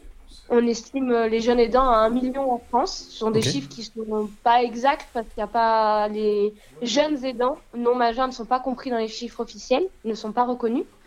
Donc au- aujourd'hui, euh, c'est un sujet euh, invisible. Ok, ah oui d'accord, donc euh, ce qu'on appelle des... Oui, ils sont totalement invisibles. Totalement, c'est un vide juridique même. Ah ouais Et donc du coup, l'association, elle existe depuis combien de temps? L'association, elle existe depuis 2019 et c'est depuis 2020 qu'on est spécialisé sur les jeunes aidants en, en tant que tels parce que justement, on a vu que il y avait très peu d'associations qui travaillaient dessus. Il y a une autre association qui s'appelle euh, Jade, qui est à Paris, qui est pionnière euh, depuis 2015, et puis il y a nous, sur tout le territoire français. Ah ouais, donc ça fait pas BZF hein, quand même pour... euh, non, ça fait pas beaucoup. pour Euh, et, et du coup, toi, qu'est-ce qui t'a, on va dire, motivé? Pour euh, justement rejoindre cette association et, euh, et, et puis ben, amener, euh, faire ta part de colibri Eh ben, moi, je travaille dans le milieu associatif depuis plusieurs années.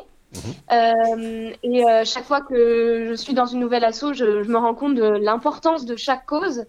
Et celle-ci, elle m'a paru euh, mais tellement importante en fait parce que c'est vraiment un sujet qui est mine de rien omniprésent et, euh, et qu'on ne connaît pas. C'est-à-dire que moi, mon entretien d'embauche, on m'a demandé si je connaissais des jeunes aidants et j'ai dit non.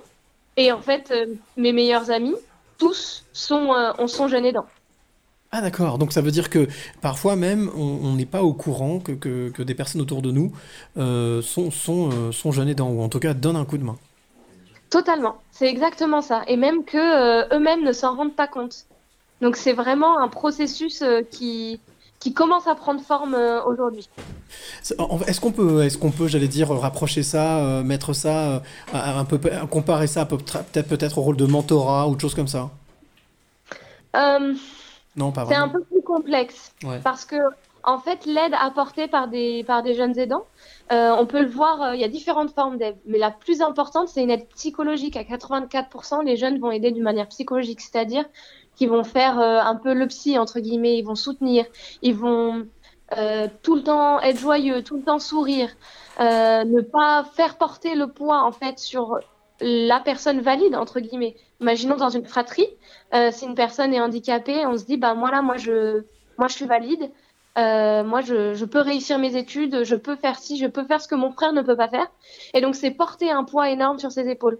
Et donc en ça c'est un, une sorte de soutien pour les parents parce que du coup les parents n'ont pas à soucier de le- de l'enfant valide. Tu vois ce que je veux dire? Bien sûr, bien sûr. Et, et du coup, qu'est-ce qui, qu'est-ce qui pêche aujourd'hui? Qu'est-ce qui manque? C'est quoi? C'est plutôt euh, la reconnaissance euh, juridique? Est-ce que c'est, on parlait que c'était même, il y avait un vide? Ou est-ce que c'est euh, le manque de bras? Est-ce que c'est le manque de, euh, de jeunes aidants, justement? Alors, le manque de jeunes aidants, non. Mais euh, c'est un peu le manque de tout ce que tu viens de dire, en fait. Euh, Aujourd'hui, il y a un vrai problème dans le sens où on ne connaît pas le terme jeune aidant. Euh, et c'est pas du tout connu. Et les jeunes ne se reconnaissent pas. Donc, de toute évidence, à partir de ce moment-là, ils ne peuvent pas exister au sein d'une société. On peut Ouais. pas exister quand exi- il n'y a pas de terme qui, dans, pas de case entre guillemets dans laquelle on appartient. Euh, C'est pas vu, pas pris, coup- quoi. Voilà, c'est. Ouais, exactement. Exactement, c'est ça. Et donc, s'il n'y a pas de euh, reconnaissance, s'il n'y a pas de reconnaissance, s'il n'y a pas de soutien, s'il n'y a pas de reconnaissance, s'il n'y a pas de soutien, s'il n'y a pas de soutien, il n'y a pas de développement, il n'y a pas de possibilité de, de pouvoir, euh, j'allais dire, euh, faire fleurir cette notion de jeune aidant. Oui, parce qu'en fait, ces jeunes, euh, si voilà, ils sont pas reconnus, on peut pas les soutenir, et si on les soutient pas, bah Mm. derrière, c'est des problèmes de santé physiques, mentaux, c'est euh, des dépressions, c'est des envies suicidaires, c'est euh, c'est des problèmes de dos, euh, c'est euh, des, des pertes de de, de, l'insécurité, une perte de confiance en soi des fois. Euh, bien sûr, ça peut apporter des côtés très positifs comme une grande maturité, de l'empathie, être avoir plus conscience des autres. Donc ça apporte quand même, ça peut apporter des, des aspects positifs pour certains jeunes. Mais il faut pas qu'on oublie aussi que ça a des aspects très difficiles au quotidien. Et donc si on les soutient pas, ces aspects-là, ils continuent. Et mine de rien, c'est un peu cliché, mais ces jeunes, c'est les jeunes de demain, c'est les jeunes qui vont faire l'avenir. Et, euh, et s'ils sont tout cassés, euh, ben, on aura un monde un peu tout cassé, quoi. Alors, si tu es avec nous euh, ce soir dans, dans ta face pour le coup de pouce, justement, c'est pour qu'on puisse te donner la parole, qu'on puisse donner la parole à vous, la sauce, la Ouais. brandie, mais surtout, c'est qu'est-ce qui vous manque? Qu'est-ce qu'il vous faut? Si on a moyen de pouvoir passer l'info, de pouvoir passer justement l'appel, comment est-ce qu'on peut vous aider? Comment est-ce qu'on peut vous donner ce coup de pouce? Alors, la, chose la plus importante, et euh, en fait c'est un peu ce que je viens de dire, c'est vraiment de pouvoir identifier. Du coup, c'est que j'invite à chaque personne qui, enfin là, vous qui vous êtes l'interview, mais euh, les personnes qui écoutent, c'est de prendre cinq minutes après euh, dans ce week-end et de se dire, voilà, qui sont les jeunes aidants? Il y en a autour de vous, c'est sûr, mais où est-ce qu'ils sont? Est-ce que j'arrive à reconnaître? Et c'est vraiment prendre ce temps de d'identification des jeunes euh, pour pouvoir euh, tendre la perche après, derrière. Donc ça, c'est vraiment le plus important, c'est identifier euh, ces jeunes. Et comment est-ce que... Alors peut-être que ma question va être idiote, mais je la pose quand même. Euh, Est-ce qu'il y a des tec- est-ce qu'il y a des techniques, des moyens, des petits, des petits systèmes? Quel type de questions il faut se poser? Comment est-ce qu'il faut, obs- qu'il faut observer? Comment est-ce qu'on doit observer? Est-ce que c'est par le questionnement? Est-ce que c'est par l'observation? Alors, en fait, un jeune aidant va être face à une vulnérabilité de santé d'un proche. Donc, c'est-à-dire que si on arrive à percevoir la vulnérabilité de santé, euh, on, arrive un peu à voir euh, bah, qui est jeune aidant et qui y fait face. Donc, c'est-à-dire, euh, bien sûr, il y a il y a beaucoup d'isolement dans la part des jeunes aidants, beaucoup de culpabilité, ce genre de choses. Mais si une personne qui est confrontée à cette situation n'en parle pas, on pourra pas le savoir. Donc, ça sera vraiment beaucoup à partir de la personne aidée.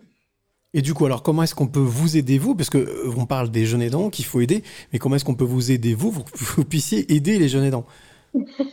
Et ben alors, c'est reconnaître les jeunes autour de soi et leur donner nos réseaux sociaux, leur dire voilà, euh, la pause brindille, elle existe. C'est c'est un filet de sécurité entre guillemets. C'est c'est ce que les jeunes aidants, euh, des anciens jeunes aidants nous disent, c'est que ils auraient aimé savoir qu'on existait. Pas sûr qu'ils auraient pris tendu la main peut-être à une période pas facile, mais en tout cas savoir qu'on existe. Euh, donc ça c'est un- une première étape. Après, on a, nous, on, aime- on a vraiment envie de, de rentrer dans les collèges et les lycées parce que euh, en termes de chiffres, euh, au lycée, il y a quatre jeunes dans une classe qui sont concernés en moyenne. Donc, c'est-à-dire que nous, on est déjà tous à peu près allés au lycée. Euh, ça veut dire que dans notre classe, il y avait des jeunes aidants. Ça veut dire que ça fait plus de 10%. Ça fait euh, un bon Entre pourcentage, 10, ouais. entre 10 et 15% des jeunes, 10-12% qui sont concernés, c'est énorme. C'est énorme. C'est énorme. Donc, et du coup- on cherche des contacts dans les collèges, dans les lycées pour sensibiliser. Donc, s'il y a des professeurs, des CPE, des directeurs, des directrices, des infirmières, des infirmiers de lycée, peu importe, un contact qui peut nous faire rentrer dans une école euh, pour qu'on puisse sensibiliser et parler aux jeunes, en fait. Euh, ça, ça serait vraiment super, quoi. Alors moi j'ai ma petite idée, je vais faire mon tour un petit peu de mon côté, puisque comme j'ai trois enfants, j'en ai encore une qui est au collège, qui est au, qui est au lycée, pardon, qui est dans, enfin dans une dans une MFR, mais je connais pas mal de chefs d'établissement. Donc moi je vais faire ma part. Tu peux Ah, compter super. sur moi, je vais en parler. Bien entendu pour ceux qui nous écoutent, ben n'hésitez pas. Si vous êtes, euh, si tu es directeur, euh, proviseur d'établissement, CP, euh, prof, eh bien voilà, euh, la pause brindille peut euh, largement sauver des vies. Au moins. Au moins, minimum. Bon, bah écoute, peut-être rappeler, euh, il y a un site internet, il y a quelque chose, il y a une adresse mail où on peut contacter. Alors, bah, Euh, ouais. Bah alors nous, on est présent sur absolument tous les réseaux sociaux. Donc on est sur YouTube, euh, TikTok pour les plus jeunes, Instagram, Facebook, LinkedIn, et c'est toujours le même nom, c'est La Pause Brindille. Et dessus, vous retrouverez toutes nos ressources, donc nos activités, parce que nous, ce qu'on fait, c'est qu'on propose une ligne d'écoute pour les jeunes et des activités de répit euh, mensuelles. Donc ça, c'est plus sur Lyon, mais la ligne d'écoute, c'est de partout. Et on leur propose de faire une communauté avec eux. Donc tout ça, ça se passe sur les réseaux. Et, euh, et toutes les, tous les accès, tous les moyens de nous contacter euh, sont dessus. Tom, euh, t'as aussi repéré un- un site internet, il y a quelque chose, il y a un numéro de téléphone? Bah écoute, j'ai partagé directement leur lien euh, sur notre euh, Et bah voilà. euh, Instagram. Et bah ça c'est fait, voilà. Déjà nous on a partagé, on a fait aussi une, cette- c'est petit, c'est- c'est c'est- c'est rien, mais on a on vient de partager, donc Tom vient de partager sur notre sur nos médias sociaux le, le contact pour qu'on puisse euh, bah, entrer en contact avec vous, tout simplement. Et je boosterai sur. Facebook, Bah, merci Twitter, beaucoup, etc. en tout cas. Génial. Bah c'est notre coup de pouce, voilà. Donc euh, on fait chacun notre part, nous on fait la nôtre, puis on, on continuera, on essaie de faire en sorte. Et puis bah merci beaucoup d'avoir été avec nous. Merci à vous de m'avoir écouté et puis euh, merci à vous pour, euh, bah, pour les jeunes en fait, parce Bah. que vous les faites exister. En même temps, si on pousse pas les jeunes, je sais pas où on va aller. Donc euh, merci, belle belle soirée Céline. Belle soirée, au revoir. À bientôt, merci. Voilà, c'est ce, c'était le, le coup de pouce du mois. Ça s'appelle donc la Pause Brindis. C'est une association. Est basée à Lyon, mais il y en a plein aussi en France. Si jamais tu veux donner un coup de main, toutes les coordonnées sont sur les médias sociaux. On s'écoute le premier titre de la soirée. Bah, pff, on reste dans le même univers. On va écouter un titre euh, de la demoiselle qui vient de nous écouter, qui s'appelle Caroline of the Free Folks. Euh, c'est devenu un petit peu le principe de l'émission. Ça s'appelle Redman Tales. Question de se faire encore plaisir avec les oreilles quelques minutes avec Caroline.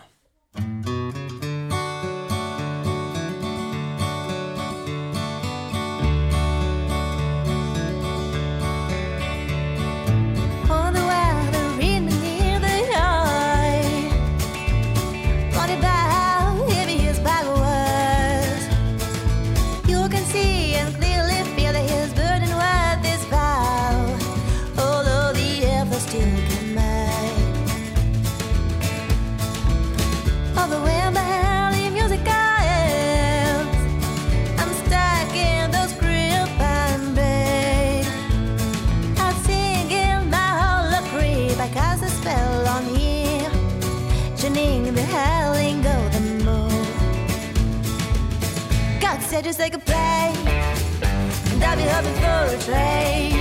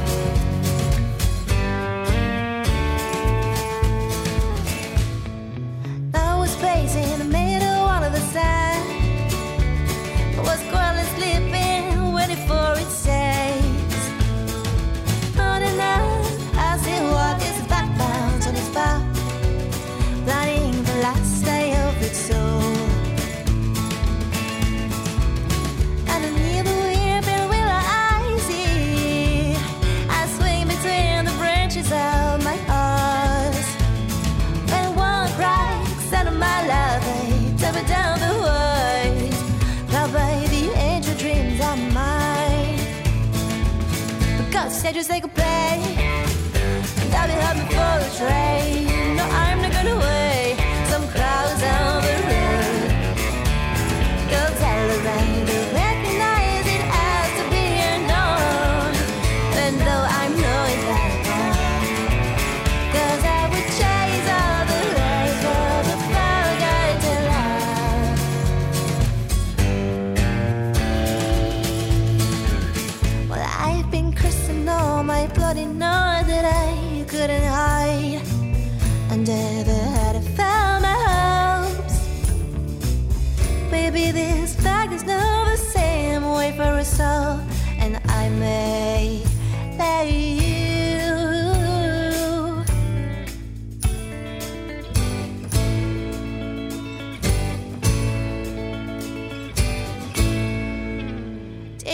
I would even take a plane. No, I'm not gonna wait. Some crowds on the road. Girls all around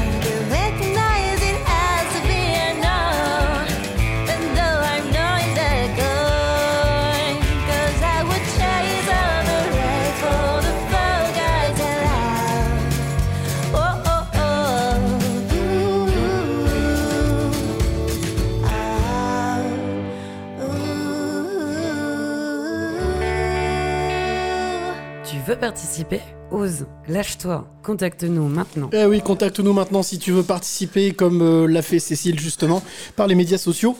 Et puis bien, tiens, justement, euh, Tom, euh, comment ça se passe si on a envie de participer euh, sur les médias sociaux? Eh ben, on nous rejoint tout simplement en tapant DTF le live, donc Sur euh, tout tweet et Insta un Twitter, euh, Instagram, Facebook. Ok, et l'adresse mail, tiens, justement, si jamais il y a des personnes qui veulent euh, envoyer leur idée de sortie ou leur euh, manifestation Tout à fait. En fait, là, c'est DTF le live at gmail.com. Dans ta face le live, Ouais. exactement. Dans ta face le Ouais. gmail.com. Ouais. Et euh, il y a euh, donc euh, notre amie Vanessa qui a une petite info concernant Caroline, parce qu'on vient de diffuser un, un nouveau titre de Caroline. Tout à fait. Ben, justement, quand on s'est eu au téléphone, euh, elle a eu l'occasion de m'expliquer que prochainement, euh, le titre qu'on vient d'écouter va être clippé. Le, le clip va sortir euh, d'ici la fin d'année. Euh, donc voilà. Va être mis en image. envie de le poser. Eh bah, bah, écoute, voilà, tu l'as posé, tu l'as dit, c'est très très bien. Et on va parler, on va continuer à parler de musique euh, pour la simple et bonne raison que le clin d'œil euh, de ce mois-ci euh, s'appelle Candlelight. En fait, c'est- alors, euh, je, je- je vois, je vois que t'es revenu, t'es parti prendre l'air, mais là tout, Oui, de suite, oui. tout de suite t'es revenu. Hein. Ah, bah, Candlelight, c'est. Tu veux pécho, toi hein. Oh là, toi. Ah, écoute, ce soir, je suis chaud. Eh bien, écoute, ce que je te propose, c'est qu'on appelle tout simplement notre ami Pierre, euh, Pierre Maestra, qui fait partie justement du Quatuor, qui chante. Euh, qui, qui, qui, Candlelight. qui- Candlelight, voilà, qui interprète Candlelight. Quatuor, donc lui, il est violoniste, on va l'appeler tout de suite. On fait le numéro en régie. C'est ça. On se croirait sur un Ah, allô Salut Pierre Bonjour, c'est Julien Courbet. Vous avez un problème Est-ce que tu nous entends bien? Alors, je vous entends. Ah, ça coupe un peu, Oula. mais c'est pas grave, on va essayer de... Ça devrait le faire. Euh, Pierre, très heureux de t'accueillir euh, pour euh, parler justement de, de- de- des concerts des concerts à la bougie, des Candlelight. Euh, juste pour resituer un petit peu, la rencontre avec Pierre est improbable, puisqu'il y a 15, un petit plus de 15 jours, j'étais sur la terrasse d'un bar, on va, on dire, on est les barbus, on leur fait un petit, un petit coucou, euh, d'un bar lyonnais, d'un petit bar lyonnais, c'était un dimanche midi, j'étais descendu pour faire les huîtres, les crevettes, tranquille, et là, à côté de moi, j'entends Pierre parler de cette histoire de Candlelight, génériques de concert. Et en plus, j'apprends qu'il est l'un des violonistes, l'un des musiciens qui joue dans ces concerts. Alors, j'avais failli assister à un concert sur, Mike, euh, sur Queen, je crois, qui était en, qui était en Suisse, mais auquel j'ai pas pu euh, assister. Alors, déjà, très heureux que tu sois avec nous. Pierre, est-ce que tu peux nous dire quelques mots sur ces concerts à la bougie? Je pense que beaucoup de gens en ont entendu parler, mais euh, Candlelight, les concerts Candlelight, ça consiste en quoi? Alors, euh, Candlelight, on, euh, on lançait une, un, un, nouveau concept pour essayer de faire venir un nouveau public, en fait, pour écouter de la musique euh, acoustique, donc en l'occurrence un quatuor à cordes pour ce qui est de mon groupe. Et euh, on a réfléchi ensemble sur comment faire pour, pour, pour, pour rendre ça plus accessible. Et, euh, et on a commencé du coup à travailler sur des, des nouveaux programmes, euh, des programmes de cover en fait pop rock notamment. Et Ah, allô, Pierre? Allô, allô? Allô, allô? Oui, on, on, ah, c'est on était, on était bien en attente. Vas-y, vas-y, continue. Oui, donc du coup, euh, on s'est lancé euh, dans, dans cette aventure il y a maintenant quelques années euh, sur le fait de faire des covers pop rock en, en acoustique, en quatuor à cordes. Et euh, ça, voilà, ça a bien marché, ça nous plaît beaucoup et maintenant on fait même plus ça que du classique pur, on va dire, avec mon quatuor. Et voilà, et du coup, euh, on fait beaucoup de concerts comme ça euh, dans cette ambiance de bougie qui, euh, qui apporte euh, quelque chose aussi quoi au concert, une un peu une, expérience un peu plus immersive, on va dire, qu'une salle traditionnelle.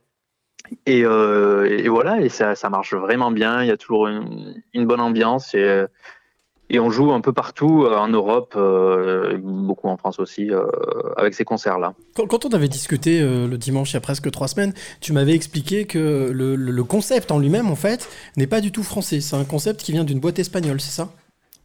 Ouais, en fait, Fever, c'est une start-up montée par deux Espagnols, il me semble, et, et qui s'est exportée. Enfin, en fait, ils ont beaucoup bossé après avec des, des, des Français pour monter tout ce, tout ce concept. Et, euh, du coup, ça, la, la majorité des concerts au début étaient en France, en fait. Mais maintenant, il y en a partout, à Los Angeles, à Dubaï, où on veut, quoi. Donc ça c'est euh, voilà c'est une boîte qui a beaucoup beaucoup grandi. Ils étaient je crois euh, 10 ou 20 au départ et maintenant ils doivent être 1000 à- dans la boîte quoi à bosser sur ça.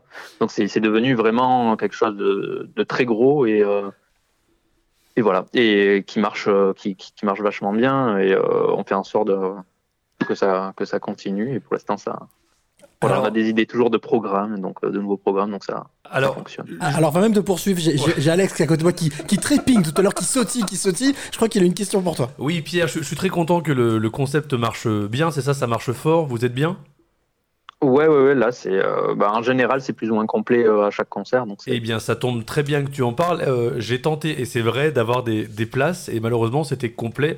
Est-ce qu'on peut dire que maintenant on se connaît bien? Est-ce que tu penses que, est-ce que tu penses que par hasard, Bien, bienvenue, ça c'est Alex. hein, voilà. je, te- je te présente Alex. Est-ce que par hasard, je sais pas, euh, voilà, tu penses Ouais, que on va s'en- on, on pourra s'arranger. Voilà, Tu mais vois, il suffit de demander dans la vie, fou. les gens se prennent la Je ne savais pas du tout ce qu'il allait te demander, hein, mais vraiment, euh, bon voilà. Mais, mais, je, mais je connais bien la bête. Euh, non, revenons, soyons un peu plus sérieux. Euh, c'est vrai que l'objectif, ça a été de, de transformer, en tout cas d'amener le public à. euh, parce que vous êtes un quatuor, ça, vous êtes quatre. Hein. Oui, hein, c'est ça, on a un quatuor à cordes, euh, donc euh, quatre personnes, c'est deux violons, euh, un alto, un violoncelle, c'est la formation classique quoi du, du quatuor à cordes. euh, et, euh, et voilà, donc on fait des arrangements de maintenant de beaucoup de choses. Alors, pour que, parce que c'est vrai qu'on parle de musique là, donc on parle d'ambiance. Alors, on n'a pas. Si, j'ai mis quelques bougies, là, j'ai mis une ou deux bougies. Euh, est-ce- euh, juste, je voudrais vous faire écouter, parce que j'ai trouvé ça sur internet. Je voudrais vous faire écouter ce que ça donne quand euh, le quatuor de Pierre reprend Billit. Ah oui. Just beat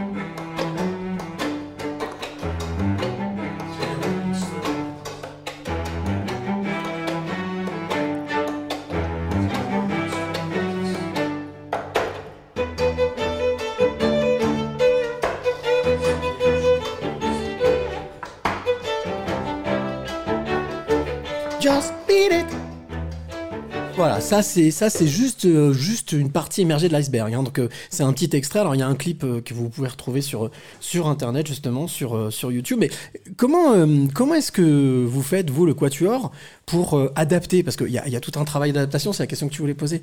Ouais, bah voilà. Mais écoute, euh, t'as pas parlé pour tes places. Moi je pose la question. Oui, mais t'as raison. oui, oui, sois comment, professionnel. Comment comment est- comment est-ce que vous faites? Parce qu'on peut pas adapter du Queen, du du Michael Jackson et je ne sais quoi d'autre en classique comme ça directement. Euh, ouais, c'est un gros travail d'arrangement en fait, presque de, réorchestration. euh. Donc du coup, on fait appel. euh, nous, on bosse beaucoup avec un ami qui a, fait le conservatoire supérieur avec nous euh, pendant nos années d'études, qui fait de l'écriture, de la composition, tout ça, et qui se lance aussi en tant qu'arrangeur. Et, voilà, ça demande évidemment beaucoup d'études pour arranger pour un quatuor à cordes. C'est pas comme juste trouver des accords sur un piano ou sur une guitare. Faut tout euh, répartir vraiment de la basse à l'aigu. C'est euh, voilà pour quatre voix comme ça, c'est c'est quand même très spécifique. Faut bien connaître les instruments et donc il nous fait un premier, on va dire un premier jet et nous sur ces premiers euh, arrangements, sur cette première base, on va euh, vraiment nous euh, le quatuor retravailler tout ça en fait parce que voilà, on a aussi l'habitude de, de comment dire, on sait ce qu'on peut faire, ce qu'on peut pas faire, et après on va aussi chercher des nouveaux modes de jeu pour essayer de faire un- quelque chose de rajouter de percussion, rajouter euh, des effets en fait qui, pourraient se rapprocher d'une euh, voilà de quelque chose d'un peu plus pop. Voilà, il y a tout un travail de recherche qui nous euh, ben, là nous anime en ce moment quoi, et c'est c'est vraiment assez plaisant quoi à faire. Euh, Pierre, mon, mon frère, mon ami, enfin mon, mon meilleur ami, euh, parce que je sais Alex, que hein, encore, des places VIP, donc c'est pour ça. Euh, non, Pierre, deux questions. La première, euh, vu que c'est pas un concept français, on sait qu'en France c'est compliqué, euh, on regarde toujours ce qui se passe à l'étranger pour après tester et le faire venir en France. Ma question, c'est est-ce que ça a été compliqué? Et ma deuxième question, c'est est-ce que des fois il y a des, des guests que vous pouvez faire intervenir pour apporter, euh, je sais pas Mm. envie de dire une plus-value, mais toi, un, un- un petit truc en plus Queen et Michael Jackson, c'était compliqué, mais je vois ce que tu veux dire. tu vois, tous ces lots, par exemple, qui reprennent ACDC, euh, c'est déjà pas facile, mais voilà. Donc, est-ce que, est-ce que c'est, est-ce que c'était facile de le proposer en France? Et est-ce que des fois, il y, a des- il y a des guests auxquels vous pensez qui pourraient vous rejoindre de façon one shot Euh, pour les guests, euh, en fait, nous, enfin, on a des, des projets euh, là de, de jouer avec d'autres, euh, avec, avec- enfin, avec des guests, mais ce serait pas pour du one shot, ce serait plus pour vraiment créer quelque chose avec eux, euh, pour euh, pouvoir tourner ensemble. Mais euh, ça, bon, c'est encore l'état de projet, donc euh, vous en ferez part. Ce sera l'occasion de revenir une autre prochaine fois. Avec grand plaisir. Avec Et, plaisir. euh, et là, euh, sinon, euh, c'était que la question. Oui, pour euh, compliqué. est-ce que c'est difficile? Non, en fait, on s'est rendu compte qu'il y a un public, qu'il y a un public qui est très friand de ça, en fait, de redécouvrir des musiques en acoustique. Si on leur propose, voilà, comment dire, si si on trouve le moyen, en fait, de, de leur donner envie, tout simplement, c'est-à-dire en passant par les réseaux sociaux, etc. Et euh, en fait, euh, on pensait, on s'est demandé si ça allait marcher, euh, parce qu'à l'heure du, comment dire, de la musique autotunée et compagnie, on s- enfin, il y a beaucoup de gens, la plupart qui viennent à nos concerts, ils savent pas le nom de nos, instruments, ils savent pas que la différence entre un violoncelle et une contrebasse, et ça c'est dans le meilleur des cas, parce que sinon, euh, 90% des gens, ils, ils savent, ils ont même pas écouté du je parle même pas de quoi tu raccordes, mais nos instruments acoustiques en live, jamais, ça aurait jamais arrivé de leur vie, si vous voulez. Et, euh, et c'est normal parce que, enfin, on n'est pas forcément amené à, ça. Mais euh, du coup, euh, c'était un gros challenge de faire venir des gens pour écouter un quatuor à cordes, quoi, qui reprend de la pop. Et en fait, ben, ça a marché, ça a vraiment super bien marché, quoi. Donc, et ça plaît. Donc, c'est que les gens sont friands aussi de musique acoustique. Euh, bah, évidemment, c'est pas un CD, c'est euh, c'est pas, il n'y a pas le backup derrière de la de la musique préenregistrée, il n'y a pas tout ça. C'est vraiment du pur live euh, où pendant une heure et demie, si on s'arrête de jouer, il n'y a plus rien qui se passe, quoi. C'est ça que c'est bon. Et euh, donc ça, ça ressemble vachement du coup au concert classique classique en fait. C'est euh, c'est-à-dire c'est une vraie mise en danger sur scène aussi. Ça a rien à voir avec les concerts de de, de pop qu'on peut écouter ou euh, enfin voir en ce moment où en fait si les musiciens s'arrêtent de jouer, euh, il, se passe toujours quelque chose quoi. Il y a toujours de la musique quoi. Euh, Donc c'est on- voilà c'est ce que les gens re- retiennent et euh, ressentent. Je pense euh, c'est aussi ce frisson là de et cette intensité là de le- on se donne pendant une heure sur scène et vraiment le moindre fausse note s'entend, le moindre Et voilà, enfin, c'est très, c'est très très vivant et les gens ont plus forcément l'habitude en fait d'entendre ce genre de, de concert finalement. À rajouter aussi que à tout ça avec des bougies, hein. donc avec un éclairage particulier. t'as Ah, il y a mis- Oui, oui, il y a exactement, il y a toute Oui, une oui. ambiance bien sûr. Ouais. Est-ce qu'il y a Ça, un- c'est la valeur ajoutée de Fever, ils ont été très forts sur ça. Pierre, est-ce qu'il y a des, titres qui sur le papier paraissaient vraiment intéressants à transposer avec votre concept et encore une fois je parle sur le papier et puis vous l'avez testé et là vous êtes dit euh, non, enfin ça nous plaît pas ou on n'est pas convaincu. Est-ce qu'il y a des titres quand même qui ont été euh, pas refusés mais qui ont été testés mais qui n'ont pas été validés?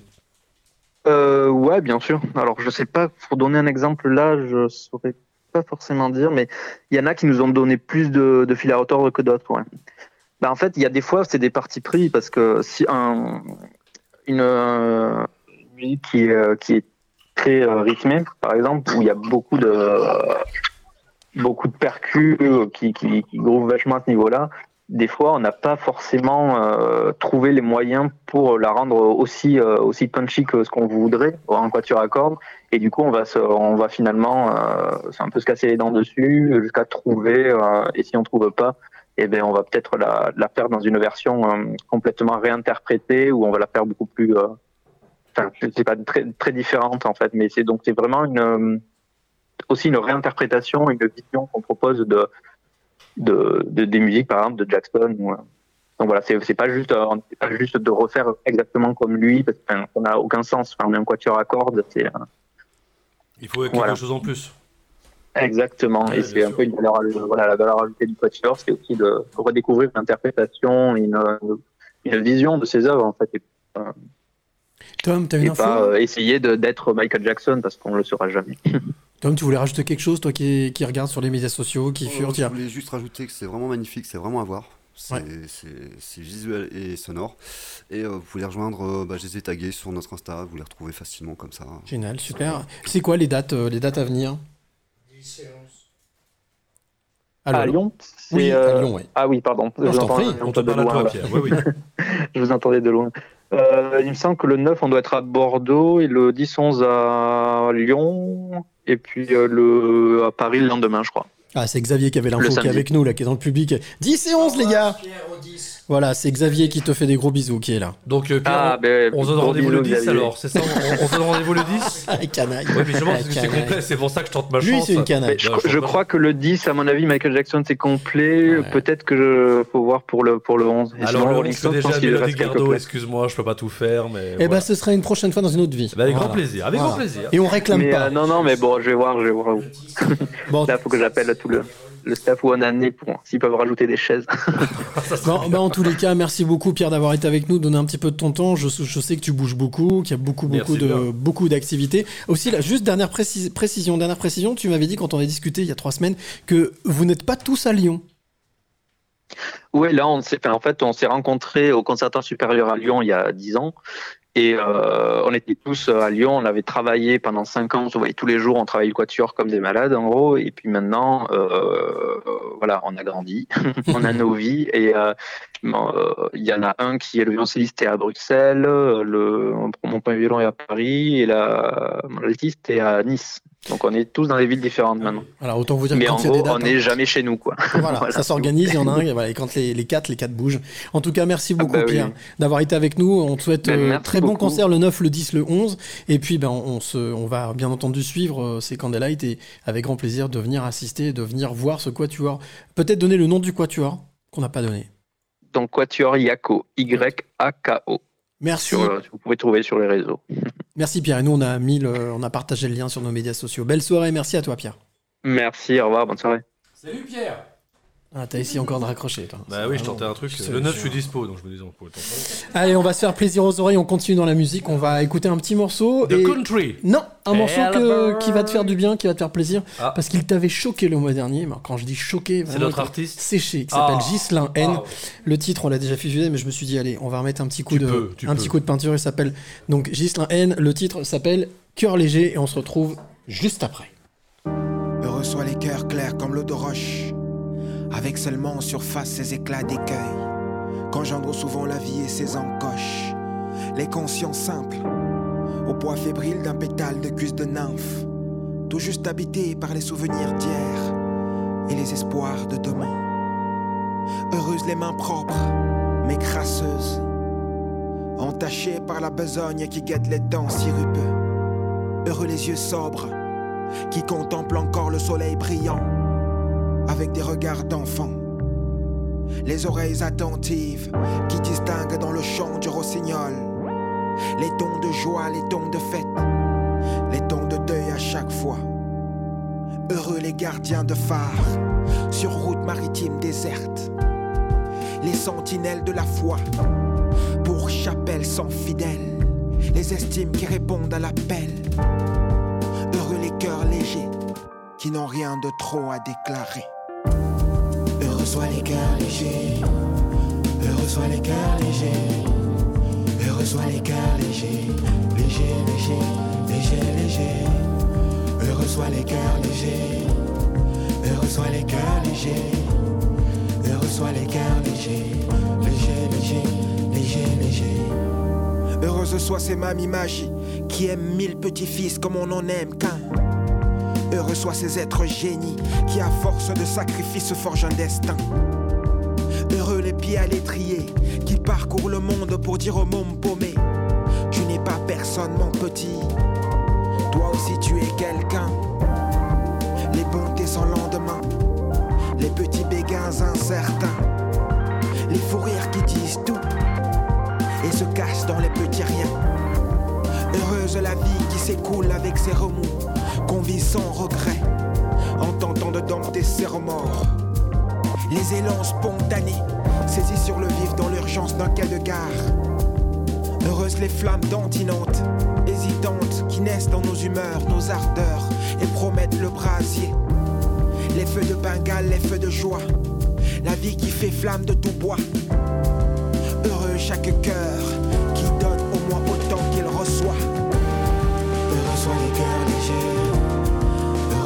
heureux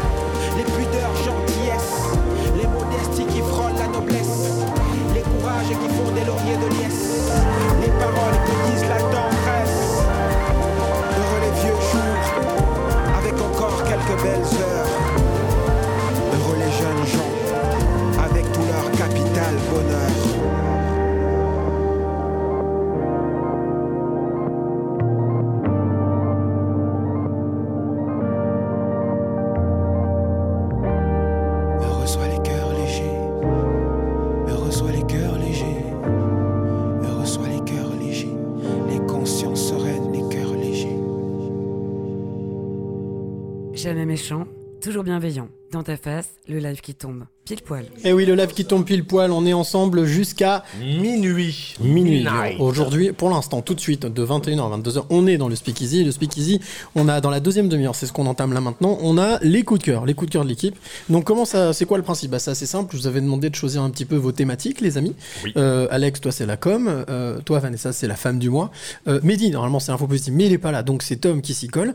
Info Positive, et moi je vous parlerai d'un podcast, euh, podcast audio que j'ai bien aimé euh, ce mois-ci. Donc euh, voilà, on va découvrir des choses, on va encore apprendre plein de trucs, et puis je suis sûr qu'on va, ça va, ça va être, ça va être kiffant. Alors on va commencer avec notre ami euh, Alex. Alex, soir. Alex the Kid. Ce, soir, tu veux nous parler de quoi? Référence. Ce Ouais. soir, je vous parle de simplicité. Je vous parle de manger. Je vous parle de vraiment les idées bêtes qui sont les plus productives. Attention, je suis une marque. Qui suis-je? Mmh, mmh, mmh. Burger King. Voilà, Burger King. Et qu'a fait Burger King? Ils ont fait une campagne de pub extrêmement simple où l'idée est vraiment mais claire et nette et précise. Les gens qui viennent acheter à manger chez eux. Ça sent tellement. Vous avez déjà senti cette odeur de sandwich qui est toute chaude, euh, le sti- euh, et t'as envie de le manger tout de suite. La viande grillée surtout. le- le steak Exactement. grillé, ouais. Et bien eux, ce qu'ils ont fait, c'est qu'ils ont pris des caméras de surveillance, du Google Maps pour être tout à fait honnête, et ils ont filmé les gens devant les restaurants pour montrer que les gens ne, ne dépassaient pas les 50 mètres devant le restaurant avant de commencer à manger leur Ah ouais. sandwich. Donc, En fait, ils ont mis des caméras et ils Ils, ont. sont servis de Google Maps, parce qu'ils savaient à quel moment la voiture Google passait. Et à chaque fois qu'ils ont fait ça, il y a des gens qui sortaient, mais des vrais clients, et ils ont été pris en photo pour montrer que les gens ne dépassaient pas les 50 mètres devant avant, Burger avant King. de goûter le. Exactement. Ils résistaient pas à l'odeur, donc Parce ils- que, après, c'est pas que je suis fan de Burger King, mais c'est vrai que n'importe quel sandwich qui est tout chaud, qui... tu craques. Après, on est obligé de citer Quick, on est obligé de citer McDonald's. Voilà, à- Decathlon et tout ce qui va avec. les Et marques. du coup, c'est vrai que c'est Ah, quand ça, même. ça, je mange pas Decathlon, peut-être. ouais. Du coup, euh. Inter- Intersport et Ikea, fait. Et l'idée, et en fait, ils ont fait ça à Londres, ils ont fait ça à Los Angeles, ils ont fait ça à Miami et à Paris. Et je trouve que c'est déjà c'est dans l'état d'esprit des stratégies de Burger King, c'est que c'est simple. Mais à côté de ça, ça match automatiquement. Et parce qu'ils ont été malins, ils ont pris les mêmes photos, mais ils les ont comparées devant des McDonald's Ah, et devant des. KFC, où les gens, en fait, t'as l'impression vraiment qu'ils ont acheté leur bouffe. Et pour- Voilà, exactement. Et c'est malin, ça joue sur le cognitif, ça joue sur l'attente, ça joue sur le désir, ça joue sur le, la préparation et la qualité des sandwichs. Et ça, vous le retrouvez bien évidemment sur alexandresony.com en podcast. Que Je ne parle jamais du bien. Mon Dieu. En podcast. Bah parce que tu le fais. Je te laisse pas faire. En podcast. C'est vrai, t'as raison. Mm. Et également sous forme euh, d'articles que vous retrouvez euh, régulièrement sur mon site internet. Comme c'est bien balancé cette histoire. Écoute, on placement de produit, comme dirait Doc. Hein, bla, placement de. Donc ça, c'était le, le coup de com, euh, le coup de com du malin, mois. malin com, vraiment euh, simple. Et je trouve que Burger King très souvent font des campagnes aussi bien marketing que ce que tu veux. Toi là, par exemple pour Halloween, il y a quelques années de ça, ils ont recouvert avec un énorme drap blanc un restaurant Burger King pour faire peur à McDo par exemple. Et ça, Ah. je trouve que c'est euh, Fantôme. Ouais, mais c'est simple. C'est simple et c'est surtout efficace. Après, bon, faut un drap quand même de la taille du. Alors je sais pas comment ils l'ont fait, mais effectivement, il faut un. il- faut des- mais ils font d'autres choses. mains pour coudre, ouais. Par exemple, quand un, quand un Burger King s'installe dans une ville, ils font toujours un concours tweet, et celui qui a le tweet le plus original. Tweet, gagne- pas tweet. Tweet, tweet, pas tweet. oui, autrement, c'est pas la même chose. Tweet et il gagne sa table à vie. C'est-à-dire que le mec, il a sa vrai. petite plaque en or sur sa table et il vient, je crois qu'il a droit à 4 fois par semaine avec deux ou trois personnes de son choix et c'est Et gratos. c'est très régime tout ça. Oui, alors ça, par contre, faut savoir ce qu'on veut aussi. À un moment donné, faut se faire plaisir ou faut manger Burger King, c'est autre chose. je t'ai jamais posé la question, mais comment tu choisis tes, tes, tes- justement Au coup de cœur, ce qui me oui, mais parle. c'est quoi le coup de cœur pour toi? C'est quoi qui, qui te flash? La créativité. D'accord. Moi, du moment où c'est une campagne de com, de pub ou de marketing qui, Qui a demandé- voilà, qui me surprend, j'ai envie d'en parler. Si c'est un truc qui a coûté des milliards d'euros, mais c'est juste pour faire ce que tout le monde fait. Tu vois, pour Netflix, quand ils ont fait le reportage sur le, le documentaire sur la vie de Michael Schumacher, euh, dans, dans sa ville d'origine, sur une façade d'immeuble, les gars ont été fixés une véritable Formule 1. En disant juste, Ouais. rendez-vous, je sais pas, 18 novembre pour voir le reportage. C'est simple et c'est efficace. Et moi, ça me parle, et moment où ça me parle, j'ai envie d'en parler. Ok, d'accord. Donc Voilà. si ça te touche et que ça te surprend, tu dis que ça va surprendre. Et c'est difficile d'être surpris, donc quand tu l'as, il faut arriver à distribuer la bonne parole. Eh ben c'est sûr. Voilà. Puis en même temps, check, voilà, petite photo que vous allez retrouver certainement sur l'Insta ou sur le Twitter. Yes. Euh, et ben on va. bah, merci beaucoup pour cette Ouais, info qu'on peut retrouver plaisir. donc sur Moi, alex- bon, oui, bah, allez, on, je on Non, se non, on se préserve pour le- l'édito de la troisième Oh, partie. pression, pression. Merci, voilà, merci, merci. Ah. Moi aussi, je suis un artiste. Moi aussi, j'ai mes souffrances.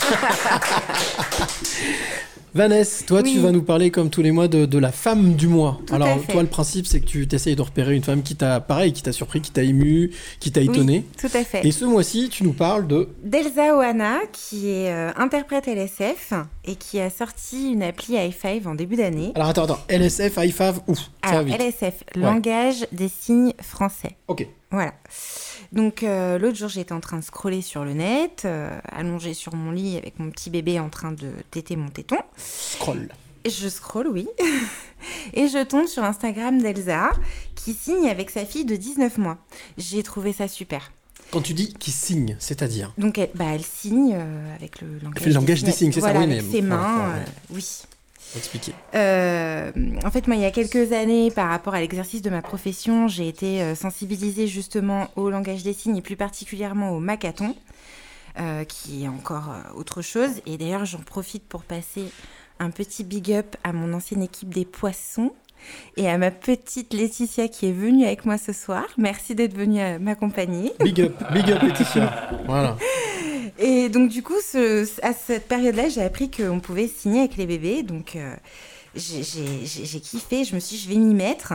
Ça développe le langage des enfants, euh, ça diminue leur frustration parce que du coup, ils peuvent exprimer leurs besoins. Attends, alors ce que tu veux dire, c'est qu'un enfant, euh, ben, il ne peut Ouais. pas forcément s'exprimer parler, mais ça. il comprend les signes. Oui, bah en fait, déjà les enfants, les bébés, ils comprennent tout.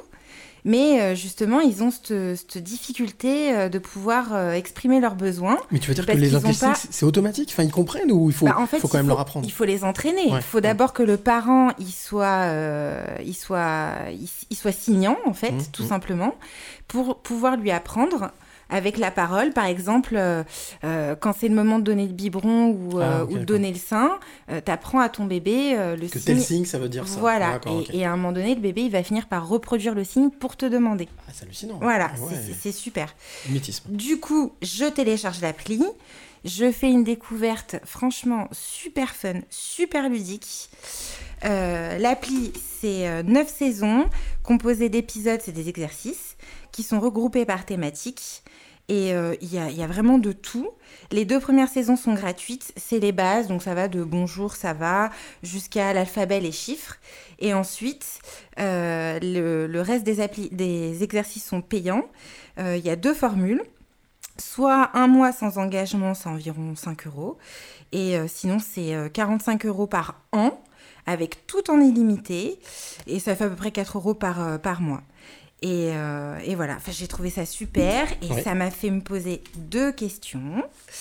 Déjà, est-ce que je vais pouvoir euh, l'utiliser avec bébé Et ensuite, comment est venue l'idée à Elsa? Hmm. Voilà. C'est une bonne question, ça. Du coup, je l'ai contactée par WhatsApp et je vous laisse écouter l'extrait parce que c'est elle qui va vous répondre. Moi, je suis euh, CODA, ça veut dire en anglais Child of Deaf Adult. Donc, je suis enfant de deux adultes sourds. Donc, mes deux parents sont sourds, donc la langue des signes est ma langue maternelle. Et du coup, on m'a toujours dit, euh, quand j'étais plus jeune, ah, tu parles la langue des signes, trop bien, euh, j'ai envie d'apprendre. Ou quand je rencontre des gens aujourd'hui, Ah, j'aurais toujours voulu apprendre, etc.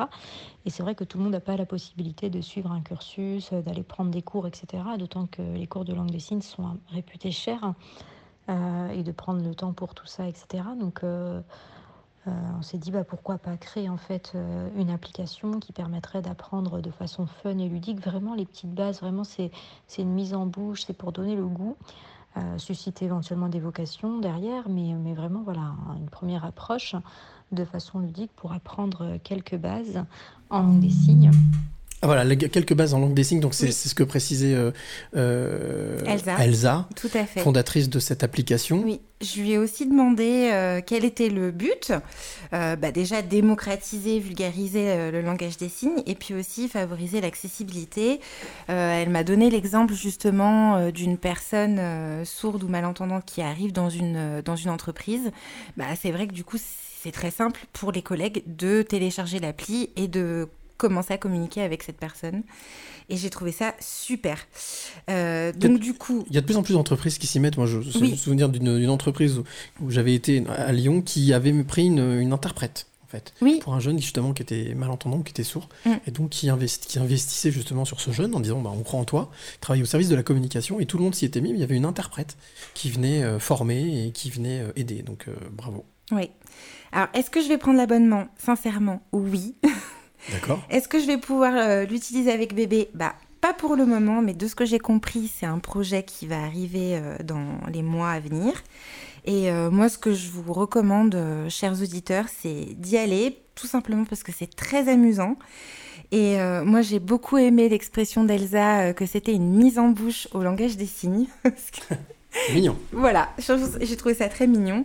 Donc elle s'appelle i5 et euh, vous pouvez la trouver sur, euh, sur toutes, euh, tous les téléphones. Et bien Voilà. entendu, on mettra aussi le, le lien directement, l'information fait. avec le podcast. Moi, ce que je vous propose, les amis, c'est qu'on fasse une autre pause musicale. Alors moi, tout à l'heure, j'avais du mal avec l'anglais. Mais on va retrouver notre ami Stan Matisse, qui était, Ah. qui est Ah le oui. parrain, qui était venu Bah pour la première, qui vient de sortir un nouvel album et le titre s'appelle Excuse My French. Voilà, donc au moins comme ça, c'est dit, C'est fait, on toi, écoute. ça. Exactement, c'est spécialement pour moi. On écoute ce titre, on se retrouve juste après, bien entendu, jusqu'à minuit.